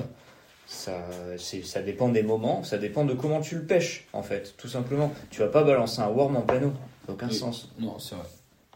C'est pas faux. D'ailleurs, c'est peut-être, euh, faut le réfléchir différemment. Le basque est en pleine eau, il est, s'il mange, il cherche du poisson. S'il est sur les bordures, il est peut-être plus dans sa tête, il est peut-être plus en mode, je vais me faire de l'écrevisse ou de la grenouille ou des libellules ou des trucs comme ça. Ouais, c'est vrai. Après, euh, oui. Ouais, écrevisse, ouais, écrevisse pléno. Non, c'est vrai que c'est plutôt un truc de bordure. Enfin, reste. Bah, c'est, c'est comme, je sais pas. aiment pas trop le courant. Non, mais c'est sur un, sur un lac. en- même en euh, lac, je sais pas s'il y en a plus profond. Nous, on Ouais. les voit au bord, mais on sait pas si. Ouais, c'est vrai. Non, ça c'est j'avoue. Non, mais c'est vrai qu'on le, ouais, c'est vrai qu'on le cherche plus. euh, Après, t'as américain, c'est qu'un enfin, le Big Bay, ça a été même inventé pour ça, quoi. Les gars le pêchent même euh, au gros gros gros swim. swim, au gros. euh, Ouais, le plus gros black bass que j'ai sorti, c'était à chaque fois, c'était en, en big bait. Avec quoi? Soit des gros chats de plus de 18, soit euh, au swim bait, j'avais déjà fait. En cherchant le broc, du coup. Ouais. Parfois, il arrive des trucs fous en cherchant Souvent, le broc. hein. souvent euh, je pêche le black bass euh, 35-40 centièmes à gratter. Ça donne rien. Je passe sur l'autre canne avec un gros leurre et un 80-90 centièmes. Et au lieu de taper des brocs, je tape du, du black bass. Ouais. Ça surprend. Ou alors tu mets une écrevisse, tu cherches le bass, en fait tu fais un cendre. Du brochet, Du ouais. Non, mais. L'écrevisse- Après, le- l'écrevisse, Ouais, sur le- sur le broc, enfin, je pense que ça. Enfin, J'ai fait beaucoup. Je pense, Non, mais je y a pense beaucoup- dans la vie, j'ai fait. Non mais non mais justement ça c'est assez connu. Non mais ça c'est assez connu. Je pense que c'est enfin personne n'est trop étonné quand tu dis que t'as fait un. Mais même un cendre, hein. Bah ça moi plus tu vois alors enfin c'est vrai qu'ils doivent en bouffer c'est pas, Mais je pense que c'est plus une question de. Justement, les écrevisses, c'est plutôt des trucs que tu, tu vas pêcher les bordures dans peu de fond. Tu mets rarement une écrevisse sur un truc avec 10 ou 15 euh, Non, ouais. grammes de plomb, tu vois. Oui. Donc en fait, c'est juste qu'ils se croisent pas trop. Mm. Mais ça m'étonnerait pas que, enfin, pour moi, un cendre, je, je l'avoue que je l'ai jamais fait perso, Moi, j'ai déjà fait. mais je pense qu'un cendre, En tu j'ai pro, pris un cendre, euh, euh, il, il va la manger. hein. Dans une bûche, dans un, dans un tronc Ouais, d'arbre. voilà. En grattant pour le black bass, j'ai pris un 100. Hmm. 65 tout de même. pas mal tout, tout de même Tout de même. belle bête. Mais euh, non, bah, vu que j'ai beaucoup pêché le black bass, c'est pas trop le brochet parce que c'est pas une pêche que je connaissais terriblement. Bah, j'ai pris beaucoup plus de brochets au, à l'écrevisse que de brochets avec d'autres leurres. euh, Bah ouais. maigre expérience pêche. Oh c'est ça qui coule aussi dans la pêche c'est qu'il y a quand même beaucoup de leurres transversaux avec lesquels euh, Il y a toujours des surprises. et c'est même euh, C'est qu'il n'y a pas vraiment de Et c'est et c'est Bah, même, je crois, tu vois, tu vois, je voulais, je voulais, enfin, je voulais pas en parler, non, mais euh, c'est même ça que je trouve euh, ultra cool en mer, c'est le fait de descendre un leurre et la possibilité de prendre 15 espèces. euh. Ouais, il y a plus de diversité. De Ouais, non, mais la diversité, je trouve ça incroyable. Enfin, Moi, j'admire, j'admire les gens qui sont ultra pointus dans leur pêche et qui font qu'un truc, mais c'est vrai que. Non, moi c'est je suis d'accord avec toi. Alors même si aujourd'hui on a quand même et bon on vous dit pas quoi, mais on a quand même eu une grosse surprise. Mais on est parti, on est parti en mode on pêche le brochet toute la journée. Mais moi cette sensation d'avoir une touche ta canne pliée et de pas savoir ce que c'est au, au- Oui. au bout de ton Ça, fil, c'est ça, je c'est trouve ça génial. Ça, c'est vrai que c'est. Ouais, de, de découvrir quand il ça commence à monter. Ouais. C'est ça. Et puis tu commences à te faire des films dans ta tête, tiens, ça met des coups de tête, donc ça doit être ça, ah, ça tient le fond, donc ça doit être ça. Surtout, t'es encore plus content quand tu sors poisson que t'avais pas prévu de sortir Grave. que quand tu viens pour chercher ce que Ah tu bah je te Alors, c'est vrai que ça fait vraiment teaser de vidéo, mais il faut vraiment que vous allez voir. Du coup, ça sera en, bah, en fin de vidéo. Mais Ouais. re- regardez, regardez tout le reste parce que c'est vraiment stylé. Et euh, c'est pas, co- c'est pas commun avec un chat de 12 cm de prendre cette espèce-là. Ah non, pas du tout. mais après, c'est l'Atlantic Chat, donc j'ai envie de te dire, il, Il est pas il commun. il est pas commun. Et puis hein. dans un coloris, il met un coloris, je vous Et un coloris pas. est designé le, le, le soir d'avant. euh. Enfin bon, le, le concept de la vidéo va vous plaire, je pense qu'il va être cool. Donc, ça, peut, ça peut être vraiment sympa. De toute façon, on refera sûrement plein d'épisodes du podcast, euh, du podcast Kevin, parce que ce que, ce qu'on, c'est ce dont on parlait avant, euh, avant l'épisode, c'est que on est bavard et qu'il y aurait trop de sujets à aborder. euh, parce que parce que multipêche parce que là si je leur demande tu vois j'ai demandé une anecdote de pêche à Dimitri donc il a parlé de du, du nœud à, à- Nantes mais euh, enfin il y en a il y en a 15 euh, Kevin il y en aura plein aussi bah d'ailleurs tout de suite Kevin une anecdote de pêche euh, qui t'a marqué pas forcément que t'as appris mais c'est une anecdote que tu Une nous as bonne, racontée. une une, une une en. France tu nous as raconté Ah. une vers chez toi allez Ah, putain, Une lo- une lo- locale. bien de... attends non c'était ah oui tu voulais raconter quoi Une locale, une du Nicaragua, j'en avais une bien, mais... euh, Ah bah vas-y, vas-y, vas-y. Bah, t'as le temps, t'as le temps à plusieurs. hein. De toute façon, on- là on est à, on est à 40 minutes de. Ouais, non, mais c'est bon, on est bon. Euh, du coup, on est, euh, on est au Nicaragua, on est sur une île qui s'appelle euh, Corn Island. Et euh, alors, pour vous faire le truc... Fermez les yeux, imaginez l'ambiance. Ouais, mais pour Vous vous, êtes au Nicaragua. pour vous faire le truc du début, on est en tout début de voyage, on est dans les Caraïbes. Euh, et quelqu'un vient nous voir en nous disant, euh, il y a une alerte ouragan. Donc euh, quasiment tous les touristes quittent l'île. Donc nous, je dis, bon, on est en début de voyage, c'est pas grave, on va partir côté Pacifique. Oui, parce qu'on était en voyage de pêche. Pour nous, la terre, le milieu, on s'en foutait, tu vois. C'était on est sur une côte ou sur l'autre. Et donc le mec nous dit, ah non, parce que côté Pacifique, ils sont en alerte tsunami. Donc avec mon... C'était soit le tsunami, soit la tempête? Exactement. Soit l'ouragan. Donc on étudie la question, on voit que là, là, en fait, si tu veux, on allait prendre une dorsale, c'est-à-dire une, une, une extérieure d'ouragan. Ça allait être fort, mais que c'était pas non plus, euh, c'était pas non plus, euh, la terre allait pas s'arracher, tu vois. Et euh, du coup, on décide de rester sur l'île. On part juste de notre hôtel qui était clairement fait de paillotes en bois et on va dans un, un hôtel en béton. Oh, ok. Et on fait partie du coup des Serein, quatre. ouais, on fait partie. Des, on fait partie des quatre derniers qui restent sur l'île. Bref, on est resté sur l'île. On les a aidés à remonter les, les bateaux sur le bord et tout. L'ouragan est passé. C'était chaud? Alors pour te donner le- vraiment l'anecdote complète, on est allé le soir au seul bar qu'il y avait euh, sur l'île où le patron euh, a gueulé un truc du style ce soir euh, on boit comme si c'était la dernière. On a pris une cuite de l'espace. On est rentré à l'hôtel, il pleuvait des cordes mais euh, rien de rien de fou. Euh, on s'est réveillé le lendemain avec une gueule de bois de folie. Il y avait des pierres de, je pense, 100 kilos au milieu de la plage où il y avait que du sable la veille. Et euh, on n'a rien vu. On n'a rien vu, rien entendu. euh, Et la, la tempête, elle était au bar, quoi. et, et donc bref, donc deux, deux jours après ça, donc là on est dans les Caraïbes et du coup après ça l'eau est marron, Ah bah oui. de la boue. Euh, donc euh, les deux premiers les deux premiers jours qui suivent, euh, il se passe rien parce qu'il y a des trucs à réparer, des trucs comme ça et tout, donc euh, personne sort. Et des mecs avec qui on était à la, pêche pour le troisième jour nous disent bah venez, euh, du coup venez on va pêcher et tout. Donc on part avec eux, eux ils pêchent à la ligne à main. Et nous, on pêche avec nos cannes à la palangrotte, du coup. Donc là, c'est vraiment ce que tu disais tout à l'heure, c'est-à-dire chaque touche, tu sais pas ce que ça va être le poisson. À la ligne à main? Eux, ils pêchent à la Avec ligne les à main, ca- mais avec du le cadre, on là pêchait pas des gros poissons, tu Putain, vois. avec- non, le non, cadre. ils, Non, ils ont ok, le ouais. fil dans les pieds, euh, s'ils ok, prennent un ok. requin, ils perdent un pied. Mais, euh, mais Ils accrochent c'était- le fil au pied? Non, non, mais ils ont, tu sais, ils ont Ah. le, le fil, ils, ils ont le fil ouais, en ouais. bordel au niveau des jambes, quoi. Ok. Et, euh, mais on pêchait pas des gros poissons, tu vois, on avait des hameçons de, de zéro avec des morceaux de poisson dessus, on les faisait descendre avec un plomb et on remontait tout ce qu'on pouvait. On faisait un peu une compète de des Cannes versus. Voilà, euh, exactement. Et à un moment, le capitaine prend un poisson, il le ramène, pah, il se prend un énorme poisson, il se fait couper. Là, mon pote, il me regarde, il me dit, bon, barracuda. Et en fait, si tu veux, dans le fond du bateau, il y avait euh, 5-6 cm d'eau. Et tous les poissons qu'on prenait, là, on n'était pas en mode no-kill du tout, on les jetait dans le bateau. Et donc, ils restaient vivants un petit moment, tu vois. Et mon pote sort la grosse canilex, met un bas de ligne acier monstrueux avec un triple. Il prend un poisson de là-bas qu'on appelait le grompe, euh, qui est un, un poisson, si tu veux, comme, euh, comme les sardes chez nous, tu vois, mais qui fait un espèce de, de bruit comme ça. C'est pour Ah ça qu'il l'appelle le grompe, parce qu'il fait grompe, grompe, grompe, ouais, un peu comme les 40, tu vois. Oh, les autres. Il le pique et il le jette comme ça. Cinq minutes après, canne pliée, le moulinet qui crie et le fil qui part vers la gauche, tu vois. Mm. Et au moment où le fil, où on voit ça, donc imagine-toi, ta canne qui plie, le fil Ouais. part vers la gauche. À droite, il y a un espadon voilier qui saute. Sauf que nous, on est dans 15 mètres d'eau. On voit le bord, tu vois, mais euh, il est proche le bord. Et on voit un espadon voilier qui saute là. Et en même temps, on s'est dit, tiens, mais qu'est-ce qu'il fout là, cet espadon voilier, tu vois Oui. Mais dans notre tête, on n'était pas du tout en train de se dire, on a un espadon voilier au bout du fil, parce que notre, notre, euh, notre fil partait complètement à gauche. Et là, le fil s'est tendu sur la droite, et on a réalisé qu'il avait un espadon voilier à, euh, je sais pas, on était à 100 mètres du bord, tu vois dans 15 mètres de fond. Et euh, Ah c'en bon est- euh, bah, on l'a sorti, du coup, il faisait euh, 20, 25 kilos à peu près. Et on l'a ramené, alors là, je Et c'est bien raconte piqué parce que ça a- c'est Ah ultra bah, dur la boule de avec, rostre. ouais, euh, avec un vif. Et puis, euh, t'inquiète pas que euh, mon pote avait pas, pareil, hein, là, ça aurait été un truc qu'on mangeait, donc c'était pas en mode no kill. Il l'a D'accord, bien laissé engamer et il a piqué, euh, il était bien piqué. Combat Et de ouf, non Combat de malade.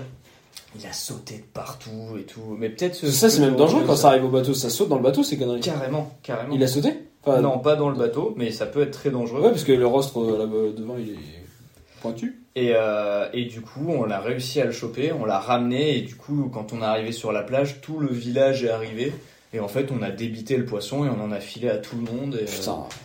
et, euh, et voilà, c'était vraiment une super. C'était vraiment une super expérience. Putain, truc de ouf. Ouais. Et inattendu, quoi. Vraiment, à la Bah base, ouais, on ouais. était parti pour faire de la palangrotte. Et, Et, dans donc, c'est 15 sûrement lui qui avait, qui avait coupé le capitaine? Non, ça un. On sait pas, Barra, ouais. c'était peut-être un bara aussi, on, on saura, on saura jamais du coup. Parce que Barra, ça ça a des grosses dents pointues, mais c'est tranchant aussi, ouais. Ça tranche à fond. Pas autant que le broc, je trouve, mais, euh, mais ça, si, ça coupe bien quand même. si, ça, coupe. Ok. Ça a surtout beaucoup plus de, de puissance. Oui, ouais. oui, oui, non, mais, égale, euh, non, mais-. Tu vois, je pensais que c'était des dents un peu comme un cendre, genre très pointues, mais pas forcément très coupantes. C'est plus ça, en effet, mais bon, vu la puissance que ça met, ça te coupe quand même euh, du sacré, euh, du sacré de ligne. Sur l'anecdote était un peu plus stylé qu'Amine.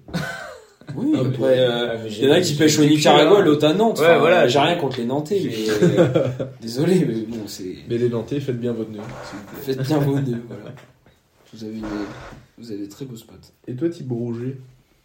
Euh, moi, je vais pas raconter des anecdotes, j'en ai déjà raconté plein. euh. Ok, super. déjà- je, je pense que j'en ai déjà raconté dans le podcast.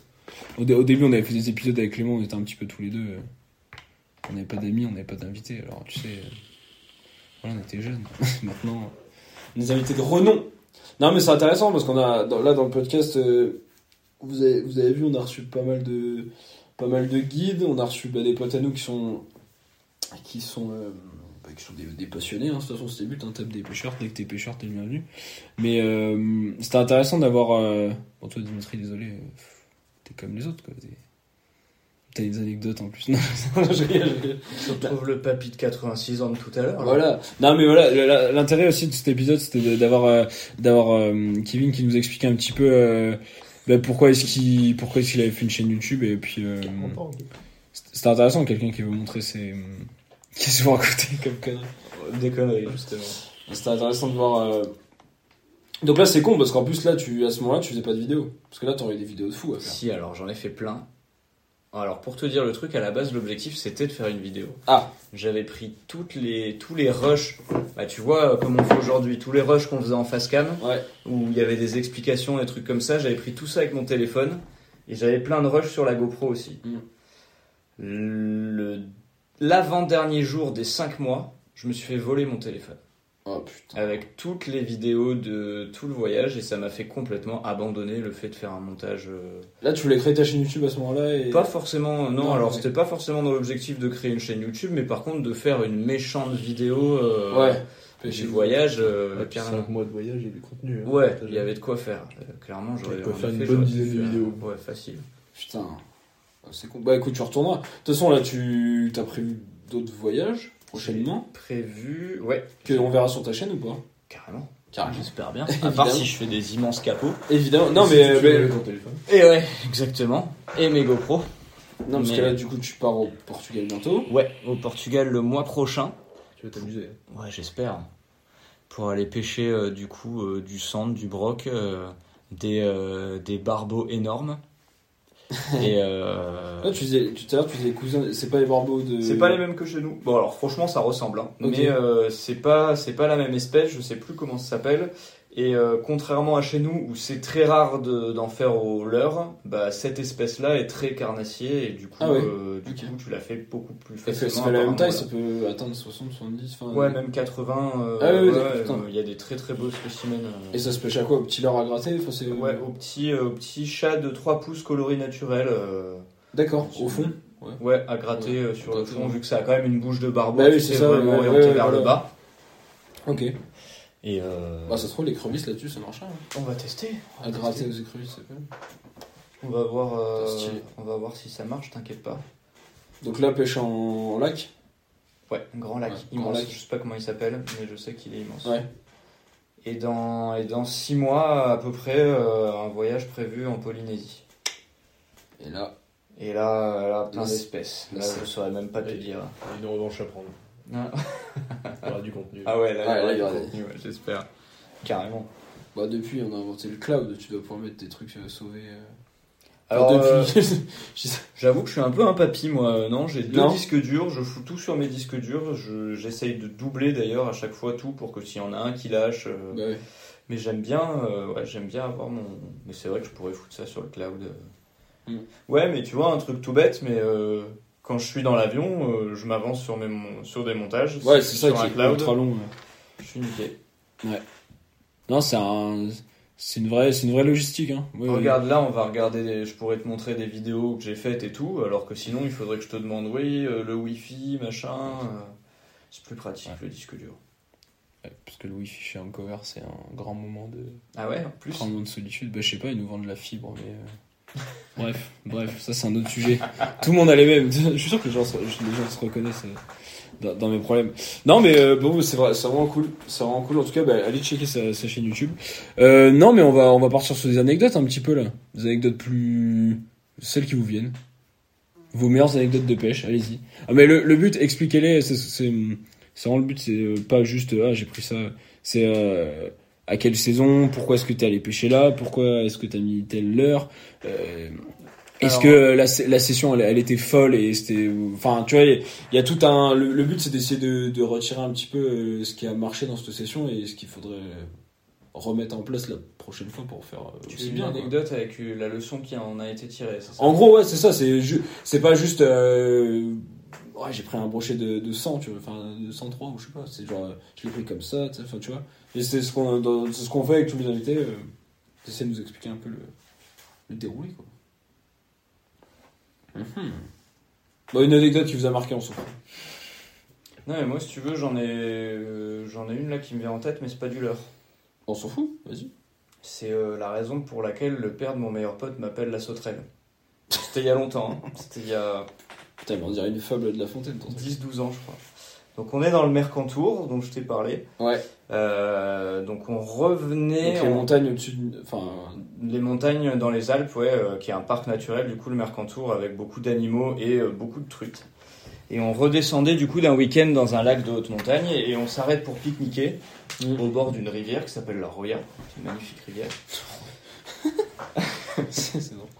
Et, et du coup, moi je pêchais, euh, je pêchais beaucoup du coup en, à la sauterelle euh, sur cette rivière.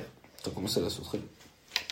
À Au la toc- sauterelle, au toc, alors on était d'ailleurs, on était sorti du Mercantour, on était juste à la limite, euh, on venait de sortir du Mercantour parce que Ouais, dans le Mercantour, j'aurais pas eu le droit de le faire. Tu chopais des sauterelles. genre- J'attrapais des sauterelles sur le bord, je me mettais en amont, je me planquais et sans poids, rien du tout, je jetais ma sauterelle et je la regardais flotter le long du truc jusqu'à ce qu'une truite, comme c'était de la pêche à la mouche, En gros, au, au toc avec un hameçon. euh, Pas de, pas de poids. Je jette Ouais, ma sauterelle, je la regarde flotter Tu et quoi euh, quand j'ai une pour touche, les- bah, un hameçon de 10 VMC euh, classique, tout Ouais. fin de fer là pour que ce soit pas Ouais. lourd et que ça fasse pas couler ouais, ma sauterelle. Et on arrive sur un pont. Enfin non, j'arrive sur un pont.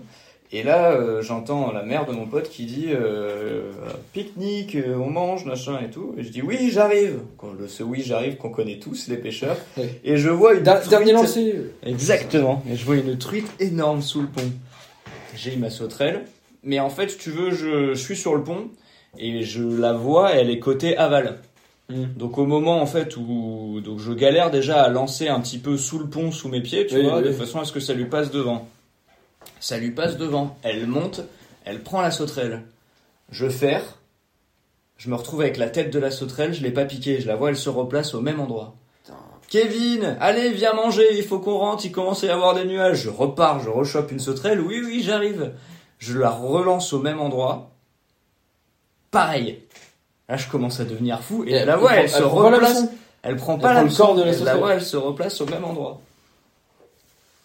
Et ils me croyaient pas, du coup. Moi, coup, moi, je commence à leur dire, euh, non, mais attendez, il y a une truite énorme, machin et tout. Et vu qu'en fait, c'est un peu l'histoire de Pierre et le loup, mais vu que je veux toujours faire 8000 derniers lancers, bah, au bout d'un moment, Mais cette fois, il te croyait pas. voilà, au bout d'un moment. euh, Et donc là, je me mets de l'autre côté du pont, je remonte un peu en aval, en faisant quelques pas en mode ouais, c'est bon, j'arrive. Je revois une sauterelle, je chope la sauterelle. Putain, Je- ça marche si je lance. Putain, mais là, La sauterelle, c'est un truc de malade. Et, et, et en plus, c'est génial comme pêche. Tu la vois, tu vois flotter, un petit peu prendre le courant. et Ah tout. oui, oui. Et là, hop, tu vois la truite qui monte et qui prend. Et là, je l'ai ferré. Alors, est-ce que c'est pas le truc dont je te parlais aussi? Que quand tu pêches en surface, si tu fais avec la canne vers le haut, donc là c'était l'extrême, j'étais sur un pont, Ah, tu bah, décroches plus tes poissons, alors que là j'étais au-dessus et du coup j'ai ferré avec mon fil qui restait dans l'eau. Ouais. Et là du coup j'ai ferré, j'ai eu un combat de malade et j'ai fait une truite de plus de 30 cm naturelle avec des couleurs de dingue. Ouais, Parce que là-bas, ouais, dans les petites rivières de montagne, il y a une 30 cm. 30 cm, c'est déjà une belle truite. Puis tu pêches avec des cannes, en... c'est du 2-5 grammes ou 2-7 grammes. c'est euh, des trucs. euh, C'est du fil, quoi. Et, euh, et voilà. bon, ça. Pour la, parce que tu, tu vois, l'anecdote, enfin l'anecdote, le, le truc par rapport au, au ferrage, ce qu'on disait pour expliquer, c'était que euh, moi, je, parce que je pêche pas du tout à la mouche, et je demandais, euh, à ce qui paraît, on loupe beaucoup de touches quand on pêche en surface ou à la mouche. Non, c'était c'était quoi la- l'anecdote par rapport au fil? C'est quand tu pêches en surface, pardon, c'est qu'il faut pas faire avec la canne vers le haut, Ouais. parce que t'as le fil qui est posé sur l'eau, et qu'en gros, ton action de lever le, le fil, tu, tu- Dans les premières, euh, dans les en fait, premiers dans la instants, première demi-seconde, quand tu vas lever ta canne vers le haut, ce qui va se passer, c'est que tu vas pas tirer sur ton appât, sur ton truc qui flotte, mais tu vas décoller ton fil et ta tresse de l'eau. ouais, voilà. Et ça, souvent, ça te fait perdre ton poisson. Alors que si tu fais un ferrage vers le bas, bah, ton fil, au Mais final, va rester dans l'eau. Et même s'il est incurvé, et bah, tu vas quand même pouvoir ferrer. ouais, en fait, c'est pas intuitif parce qu'on se dirait, ah, mais le poisson il, il mord, euh, enfin, je vais lui sortir de la bouche à ferrer vers le bas. On pourrait croire ça, tu vois. En fait, euh, c'est, c'est- je- on, on parlait de ça à la suite de la vidéo qu'il avait faite où il pêchait le black bass avec des imitations de grenouilles. Et, euh, J'en rate plein. et t'en raté plein. Et euh, c'est ton pote guide, c'est ça qui t'a, Ouais, qui a, en regardant la vidéo, il dit, ah putain, mais en fait, euh, bah là, ce que tu faisais, c'était juste lever ta tresse, mais tu mets aucune pression sur le Et poisson. si vous regardez la vidéo, vous allez voir que les poissons que je ferre, euh, du coup, euh, c'est des moments où je, je ferre avec la- le sion de la canne vers le bas au lieu de ferrer Mm. avec le sion de la canne vers le haut. Non, c'est intéressant, ça fait presque un. Peux te faire un cours. euh, Au moins, quand tu, quand tu te filmes, tu vois tes erreurs, quoi. Mais ça, mais par contre, c'est génial. Mm. T'apprends plein de trucs Ah, ça, à te re-regarder au- pêcher. autre, autre truc, euh, parce que samedi, euh, samedi, les gars sont allés pêcher sur la Charente. Ça donnera pas une vidéo YouTube parce qu'il y a eu que quelques brochets de prix. Le petit broc que tu fais, tu le prends au moment où tu sais, tu pêchais en revers un peu. Tu sais, des fois, on met la canne d'un côté ou de l'autre. Ouais. Et t'as changé la canne de, De côté, direction, de ouais. direction. Ouais. C'est, t'as remarqué que ça arrivait souvent ça ou? Ouais, bah ça, Enfin, ça se fait un brochet qui suivrait et d'un coup ça, change de direction. de rythme, ouais. Alors après, Parce qu'on fait, on, on fait souvent les changements de rythme t'avoue mouliné ou, ou des twitch et des pauses, mais c'est vrai que des, des changements d'angle, on le fait plus parce que par exemple, je sais pas, tu vois que ton leurre il va arriver sur une branche, pour esquiver la branche, tu vas tourner, tu vois. On, on fait pas pendant un lancer gauche-droite avec la canne, on, on pêche plus souvent quand on est à l'aise en coup droit ou en revers, en gros. et- Alors après, pour être honnête, moi ça, ça m'a déjà déclenché des couches, des touches, mais sur ce brochet-là, c'était pas le cas. Parce sur la vidéo, tu le vois pas bien, mais nous on l'a vu. Il est. D'accord. Le hasard a fait qu'il a sauté Ok. à ce moment-là, mais il est sorti de Mm. nulle part. Tu sais, là en ce moment, les nénus sont morts un peu sous l'eau. Mm. Il est sorti de l'intérieur des donc là, ils s'en euh, foutaient. Non mais euh, ça, ça pourrait être intéressant vu que tu vu qu'en vidéo bah, tu vois toutes tes touches, tu vois toutes tes actions parce que des fois quand on est en train de pêcher on, se, on se rend pas compte des actions qu'on venait de faire avant, tu vois. pauses. On sait pas. Tu te rends Les pas pauses. compte du nombre de fois. D'ailleurs, il y en a une de mes vidéos où je fais une pause, mais de, en fait, je m'arrête et je parle. Ouais, Je ou genre c'est vrai que des 10 fois en mode 15 secondes. quelqu'un t'appelle, tu prends ton téléphone et tu prends une bourre à ce moment-là, tu vois. C'est vrai que En fait, je parle 10 ou 15 secondes en laissant mon leurre au fond, et au moment où je reprends contact, je le ressoulève, bam Gros black bass en pleine eau, tu vois, comme quoi, euh, enfin en Souvent, on plein. pêche trop vite. on- alors Ouais, ça, Parce que bah, c'est plus agréable. parce oui, qu'on est c'est vrai. C'est agréable de pêcher vite. C'est vrai. C'est vrai, On vrai. pêche tous trop vite, beaucoup, beaucoup, beaucoup trop vite. Ouais. Alors vous, à la limite, en rivière, c'est encore plus. euh, je sais c'est plus, c'est plus. et je sais que- explicable. T'as le courant et tout. Thibaut Robert nous expliquait ça sur l'épisode euh, avec la, la Troutaria. Il fait exprès d'acheter des moulinets avec des récupérations super faibles. Ils ont des moulinets de, de 50-51, qui, qui c'est des, références très précises. Et, et même avec ces moulinets-là, ils, ils pêchent euh, doucement, doucement. Et euh, ça force à, ça force à vraiment.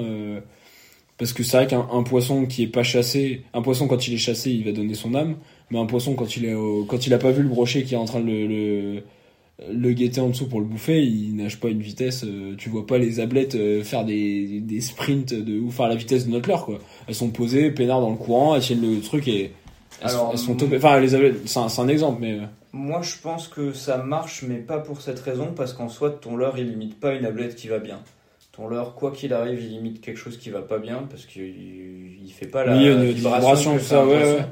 Mais par contre, un poisson, quand il va attaquer quelque chose, il fait un espèce de rapport énergie dépensée, énergie que je peux gagner. oui, Et donc, le fait que ton leurre soit super lent, il a pas beaucoup d'énergie. c'est à- une belle bouchée, il n'y a pas beaucoup d'énergie à faire pour le tenter, donc j'y vais, tu vois. Je pense, Ouais, c'est personnel, hein, mais après, moi je pense que ça vient bah, plus de ça. Ouais mais Mais ça, tu le alors ça c'est quand tu vois que les poissons sont pas agressifs. oui parce que parce que ça c'est- ça c'est une touche. Alors ça c'est une touche c'est euh, de ça c'est une touche de pour quand ils se nourrissent parce qu'à la différence euh, je prends l'exemple de la lose là qui me vient. Euh, la lose, nous, on les pêchait en drop shot, on les pêchait euh, à gratter le fond, à pas bouger que dalle. Par contre, ton, ton drop, tu le posais au fond, tu faisais une tirée, deux tirées, trois tirées, des grandes saquées, tu t'envoyais tout ce que tu pouvais. À la troisième en haut, bam, tu prenais tout, et c'était que comme ça, quoi. Et vraiment, à animer, à animer sèchement, et, et une, une, une animation lente, on aurait rien fait, quoi. Non, mais ça dépend du poisson que tu Ouais, chopes voilà. aussi. La même chose que des fois au stick, si tu fais un truc tout doucement, ça ira pas. Tu pop comme, tu pop comme un ouf, ou tu fais du stick comme un ouf, des fois, tu vas prendre des touches, euh, Mais ça, c'est quand Ça- c'est agressif. Ouais, euh, oui, oui, mais non, mais c'est pas, y c'est tout le temps vrai qu'il faut pêcher euh. tout doucement, ça, ça Non. serait faux de le dire. Ouais, euh, non. Même euh, des fois, tu vois, le, ça c'est le buzzing sur le black bass où tu ramènes alors à fond euh, plein sous la surface, un petit, un petit leurre souple à fond sur la surface pour le black bass. Des fois, euh, Alors moi j'avoue que quand je t'ai dit c'est ça, aussi, c'est aussi le fait de surprendre un poisson. C'est vrai qu'un poisson, euh, même un animal, euh, quand tu le surprends, il est agressif, tu vois. Enfin, normal, même toi, on te fait bout euh, à la- à l'angle d'un mur, tu sais, tu as un mouvement de. tu vois Mais le poisson, des fois, je sais pas, tu vas passer derrière un nénuf, il va voir le machin passer à fond, bon, il va, le- il va le toper, quoi. Alors moi j'avoue que quand je t'ai dit ça, j'étais plus en train de réfléchir à la pêche qu'on faisait aujourd'hui, Mm. c'est-à-dire le brochet sur des leurres euh, montés sur des hameçons texans.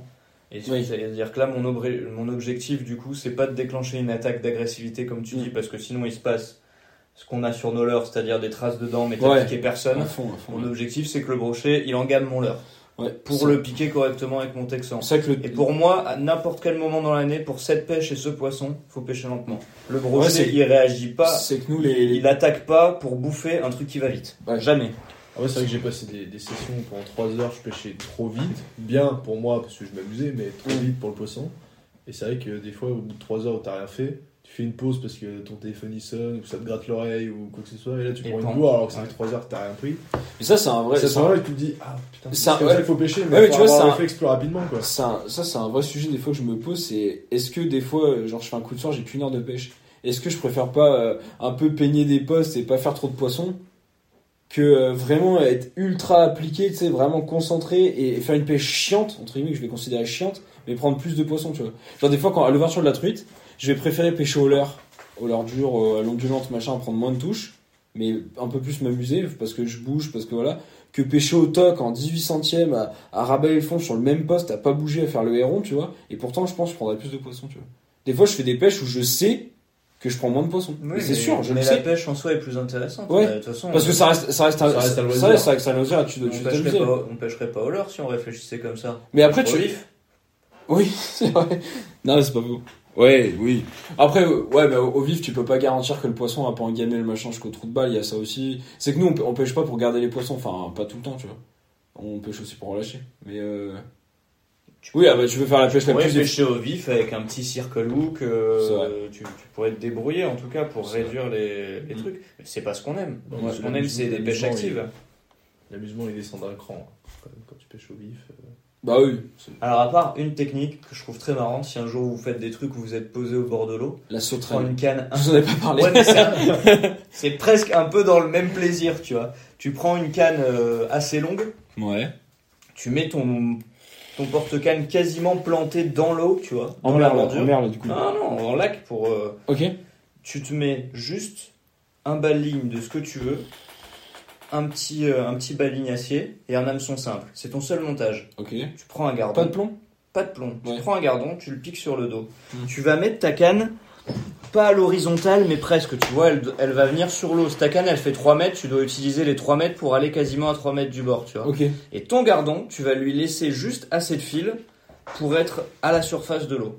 Tu Ah. lui laisses de quoi faire un rond de 50 cm, Ah, tu vois. putain. Et tu restes là, tu fais ta soirée, tu fais tes autres pêches si tu veux pêcher au cou et tout. Et sauf que quand tu vas avoir une touche, au lieu de voir un bouchon qui va faire chclouk, tu vas voir à la surface et ta canne qui va faire et même parfois tu vas avoir les perches qui vont venir le faire chier. Donc c'est un truc, tu peux le regarder, c'est une télé le machin. Oui. T'as les perches qui viennent voir et tout, machin. T'as parfois un banc de gardons qui viennent vers lui en mode gros, qu'est-ce qui t'arrive, tu vois.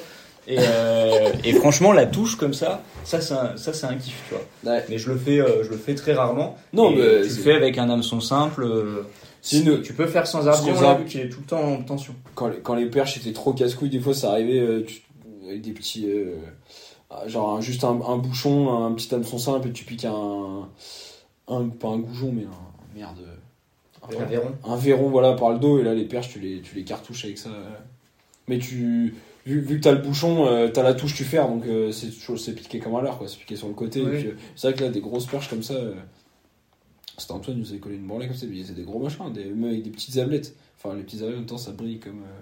Ah, moi, à Lyon, comme- je faisais ça avec des petites ablettes, mais je me suis retrouvé euh, une fois avec un silure qui est monté. Ah, Et ane- moi- anecdote à Lyon en France, enfin une anecdote en France, putain.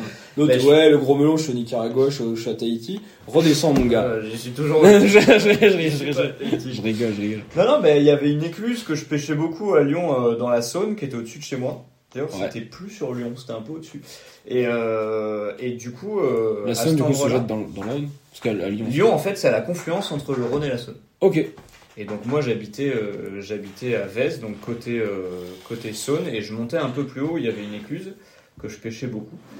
Et, euh, et du coup il y avait un endroit où si tu veux il y avait un anneau dans lequel je pouvais placer ma canne pour faire ça. Ouais, ok. Et donc il y avait toujours dans cette écluse qui faisait un angle droit, il y avait un contre-courant. Enfin je sais pas Ouais. vous, je vais vous expliquer comment ça fonctionne la rivière. Et dans ce contre-courant il y avait toujours des ablettes. Ouais. Et du coup je pêchais beaucoup euh, là-dedans, même parfois je pêchais les carpes et tout. Quand je faisais des pêches opposées, je me prenais une ablette et je la mettais euh, sur une canne qui, s'appelle la Vengeance de chez Shimano, qui clairement euh, c'est une canne spinning, mais ça a la souplesse d'une canne, d'une canne à mouche, tu vois. C'est un, c'est un, c'est un élastique, essayer à, tu à la canne à coups ton, ton système. Hein? À la canne à coups, t'aurais dû essayer ton système Ouais, bah, avec un, ouais, avec pareil. un verron. euh, Ouais, mais là, pour, pour les moments comme ça, tu vois. Oui, après c'est un silure, heureusement que t'avais. ouais. Et j'ai un silure qui me montait, qui me l'a pris, mais j'ai jamais réussi à le sortir, surtout qu'elle Ah est bon hyper souple. Pas énorme, mais il devait faire 1m10, tu Et vois. là vraiment, du coup, t'as vu la touche comme ouf quoi. Ah bah je l'ai est vu. pouf, Ouais, je l'ai vu, ouais, ça a fait, tu sais, un espèce de bruit de. Un claquement, choc, quoi. un pom, comme ça. et il est, il est monté, il l'a chopé, et là, j'ai rien pu faire d'ailleurs, j'ai même pas vraiment. J'ai j'ai commencé à lever la canne, j'ai compris que ça Ouais. servait à rien, surtout que je te dis, c'est une canne qui est vraiment très très souple. Très souple. Donc t'as aucune, t'as des sensations de ouf, mais aucune puissance. Et, euh, et je l'ai perdu ce poisson. Mais sinon, plusieurs fois, j'avais fait des perches énormes comme ça avec, euh, avec les ablettes. Ton record perche, c'est?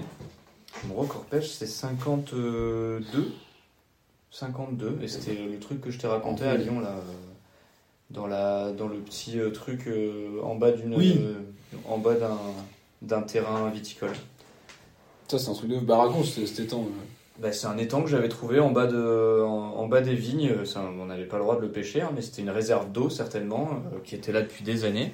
Et dans ce lac, il y avait déjà rien au fond, il y avait que de la vase, et il y avait que des perches et des ablettes. C'était les seules espèces présentes. Et il y avait des perches énormes. Et du coup, je pêchais euh, dans ce lac. euh, Donc au début, euh, j'allais avec des petits leurres, je m'éclatais à faire des perches sur perches sur perches. Et au bout d'un moment, bah, tu veux du coup viser plus gros. Et je balançais des leurres à brocher, des one-up de 14 cm à gratter le fond. Et j'ai fini avec ouais, une, perche de, une perche de 52. Vraiment une grosse... Ça, c'est ce qu'on disait. Bon, après, on peut pas encourager. On disait, des fois que tu fais un peu une pêche euh, Google Maps où tu cherches un peu des, des trous d'eau et tout, euh, enfin des, des lacs qui sont privés ou, publics ou machin. Et c'est vrai que tu tombes souvent sur des trucs euh, jamais trop pêchés ou un peu où ça, ça paye pas de mine. Et des fois, t'as une espèce prédominante là dans, dans l'histoire de ta perche. Nous, pareil, hein, on a été tombé sur un étang, il y a, y a que du bass. Enfin, on s'est jamais fait couper, on n'a jamais fait un brochet, on n'a jamais fait une autre espèce. mais il y avait des basses en. en- Enfin, c'était c'était un aquarium à black bass, quoi. Enfin, il y en avait partout, partout, partout.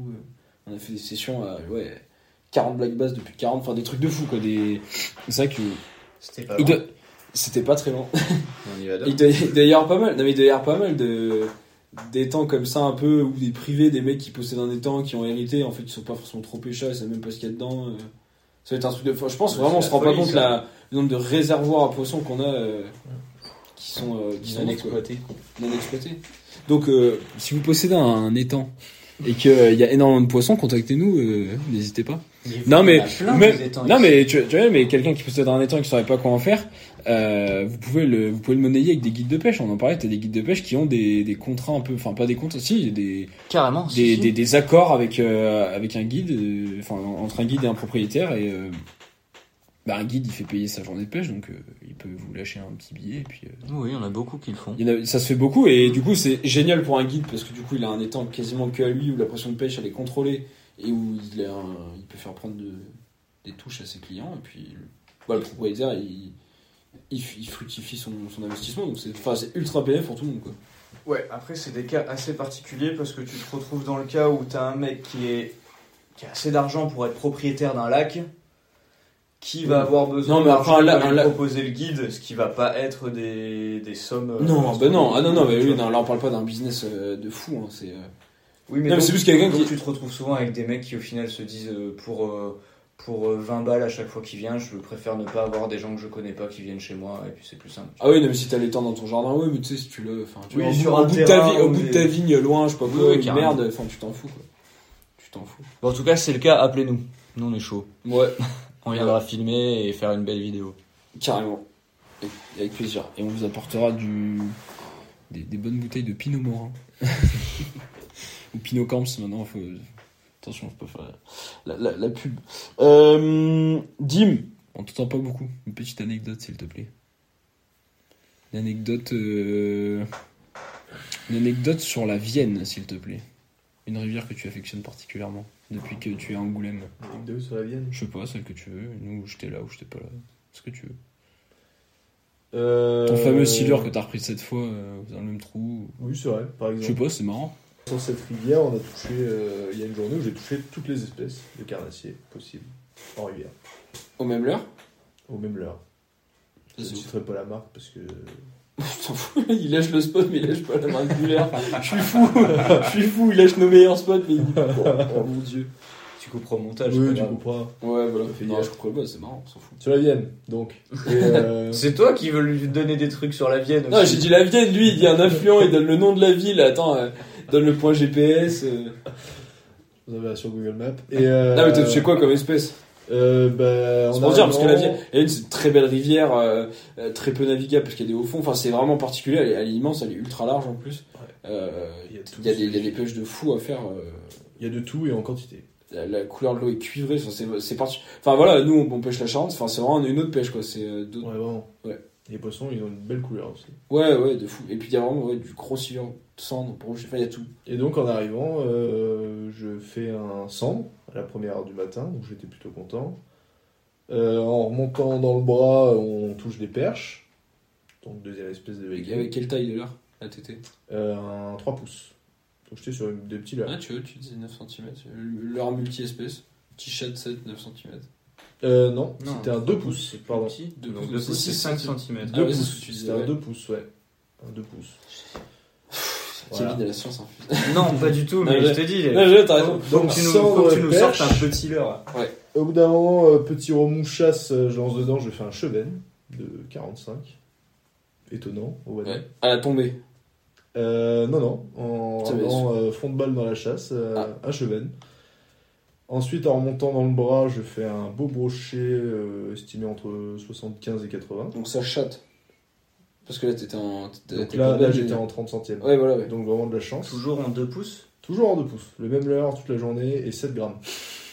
Voilà, Toujours. 7 grammes. Et à chaque fois que j'avais, je 7 mettais grammes de 7 grammes et ce leurre et ça marchait. Et après, euh, j'arrive au pied du. au pied d'un barrage. Et euh, donc, je, je pêchais à ras le barrage où j'ai fait un cendre. Derrière moi, j'entends une chasse. Je lance dedans, je fais un black bass.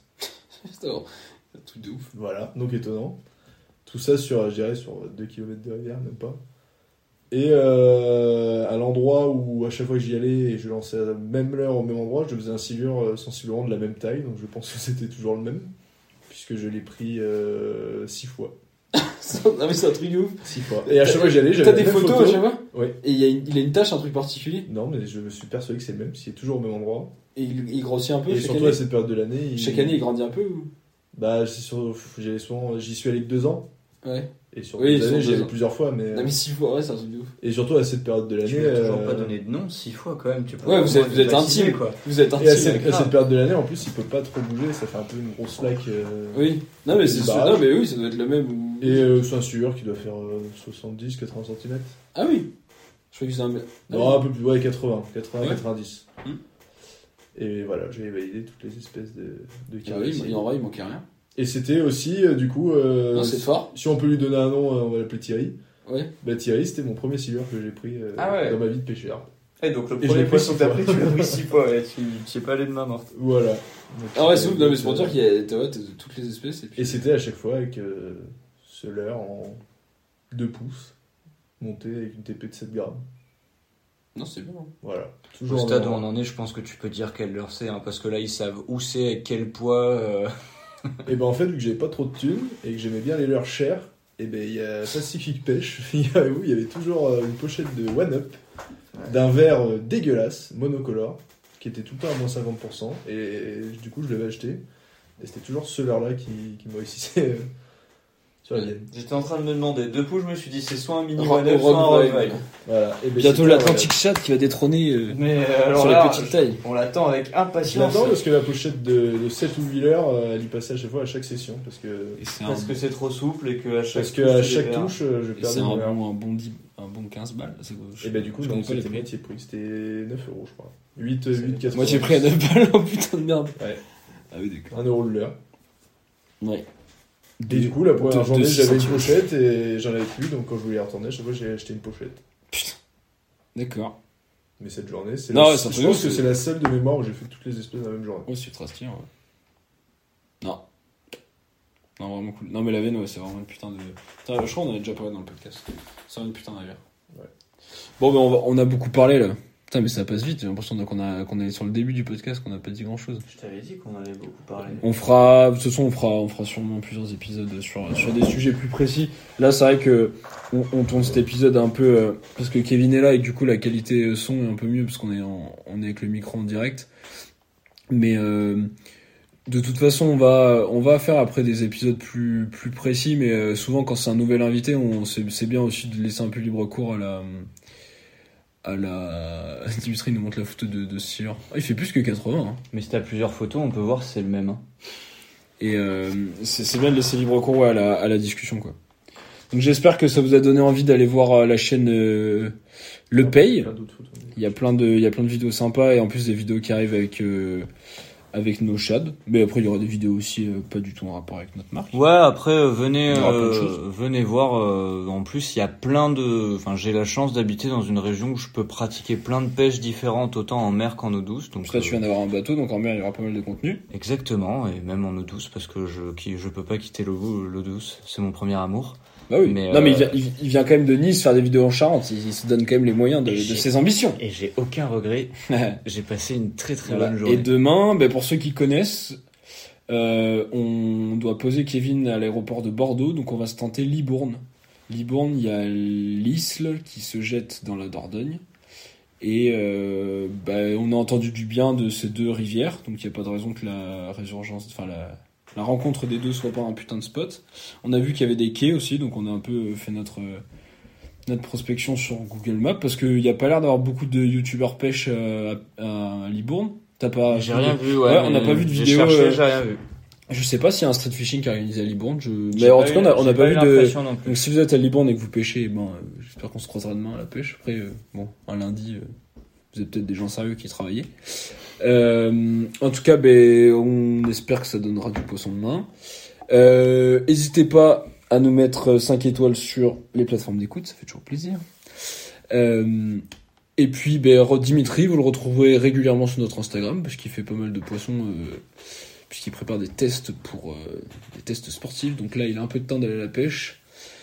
Et il nous envoie des très belles photos.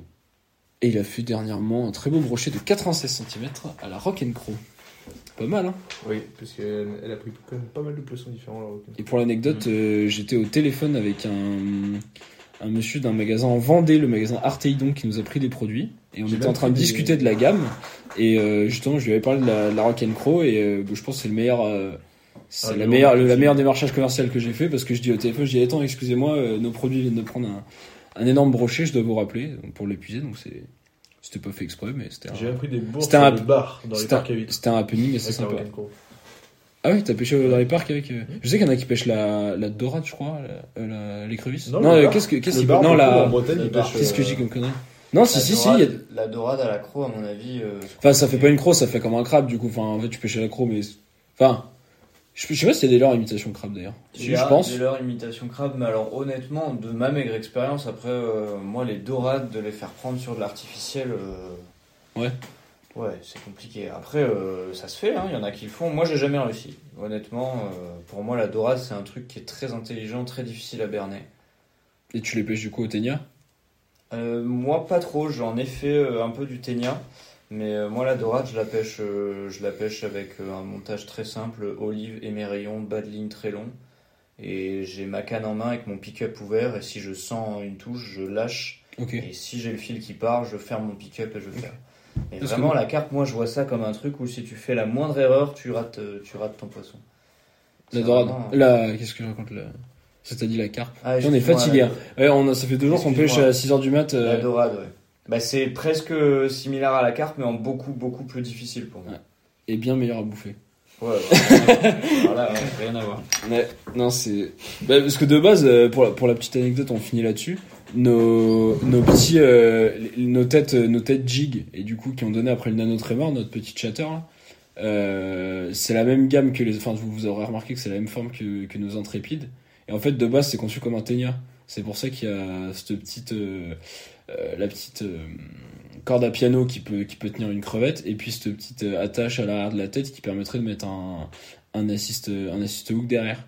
Et en fait, on s'est rendu compte que les grosses tailles étaient très bien pour la verticale, pour pêcher le maigre en, un peu lourd, et les tailles en dessous faisaient très bien un petit, un petit chatter en 10 grammes et 30 grammes, et faisaient des têtes jig aussi sympas, et, et des têtes plombées lourdes pour mettre des petits, des petits leurres. Enfin, en fait, c'est un peu multi. Et cette petite attache derrière permettait de, de mettre un assist. Enfin voilà, c'était un truc un peu euh, passe-partout, parce qu'il y a des attaches partout, et, et un hameçon un peu costaud, donc euh, voilà. Mais on peut l'utiliser en ténia, les 10 grammes dans pas beaucoup d'eau, si tu pêches euh, la dorade dans pas beaucoup de flotte, même en 30 grammes, là, tu peux, ça peut s'utiliser en ténia. Voilà. C'était un détournement d'un produit, mais euh, ça, c'est de la vraie RD. Attention, il y a de la Ouais, recherche. ça, ça peut, ça peut le faire. En plus, ça fait une bonne TP. Ouais, non, mais c'est ça. C'est pour la petite anecdote. Donc, un chatter peut pêcher, euh, peut pêcher la dorade. Bref. Bon, merci de nous avoir écoutés. Euh, J'espère qu'on est, on est vraiment fatigué là, donc on est un peu parti dans tous les sens. Euh, C'était un peu décousu, mais euh, il y a eu plein d'anecdotes. On, est, on a voyagé au Nicaragua, on est reparti à Lyon, on est parti sur la Vienne. Euh, voilà. Donc c'était cool. Merci les gars. On se refera des épisodes ensemble. Et puis à Merci bientôt. Salut les gars. Ciao. À la prochaine.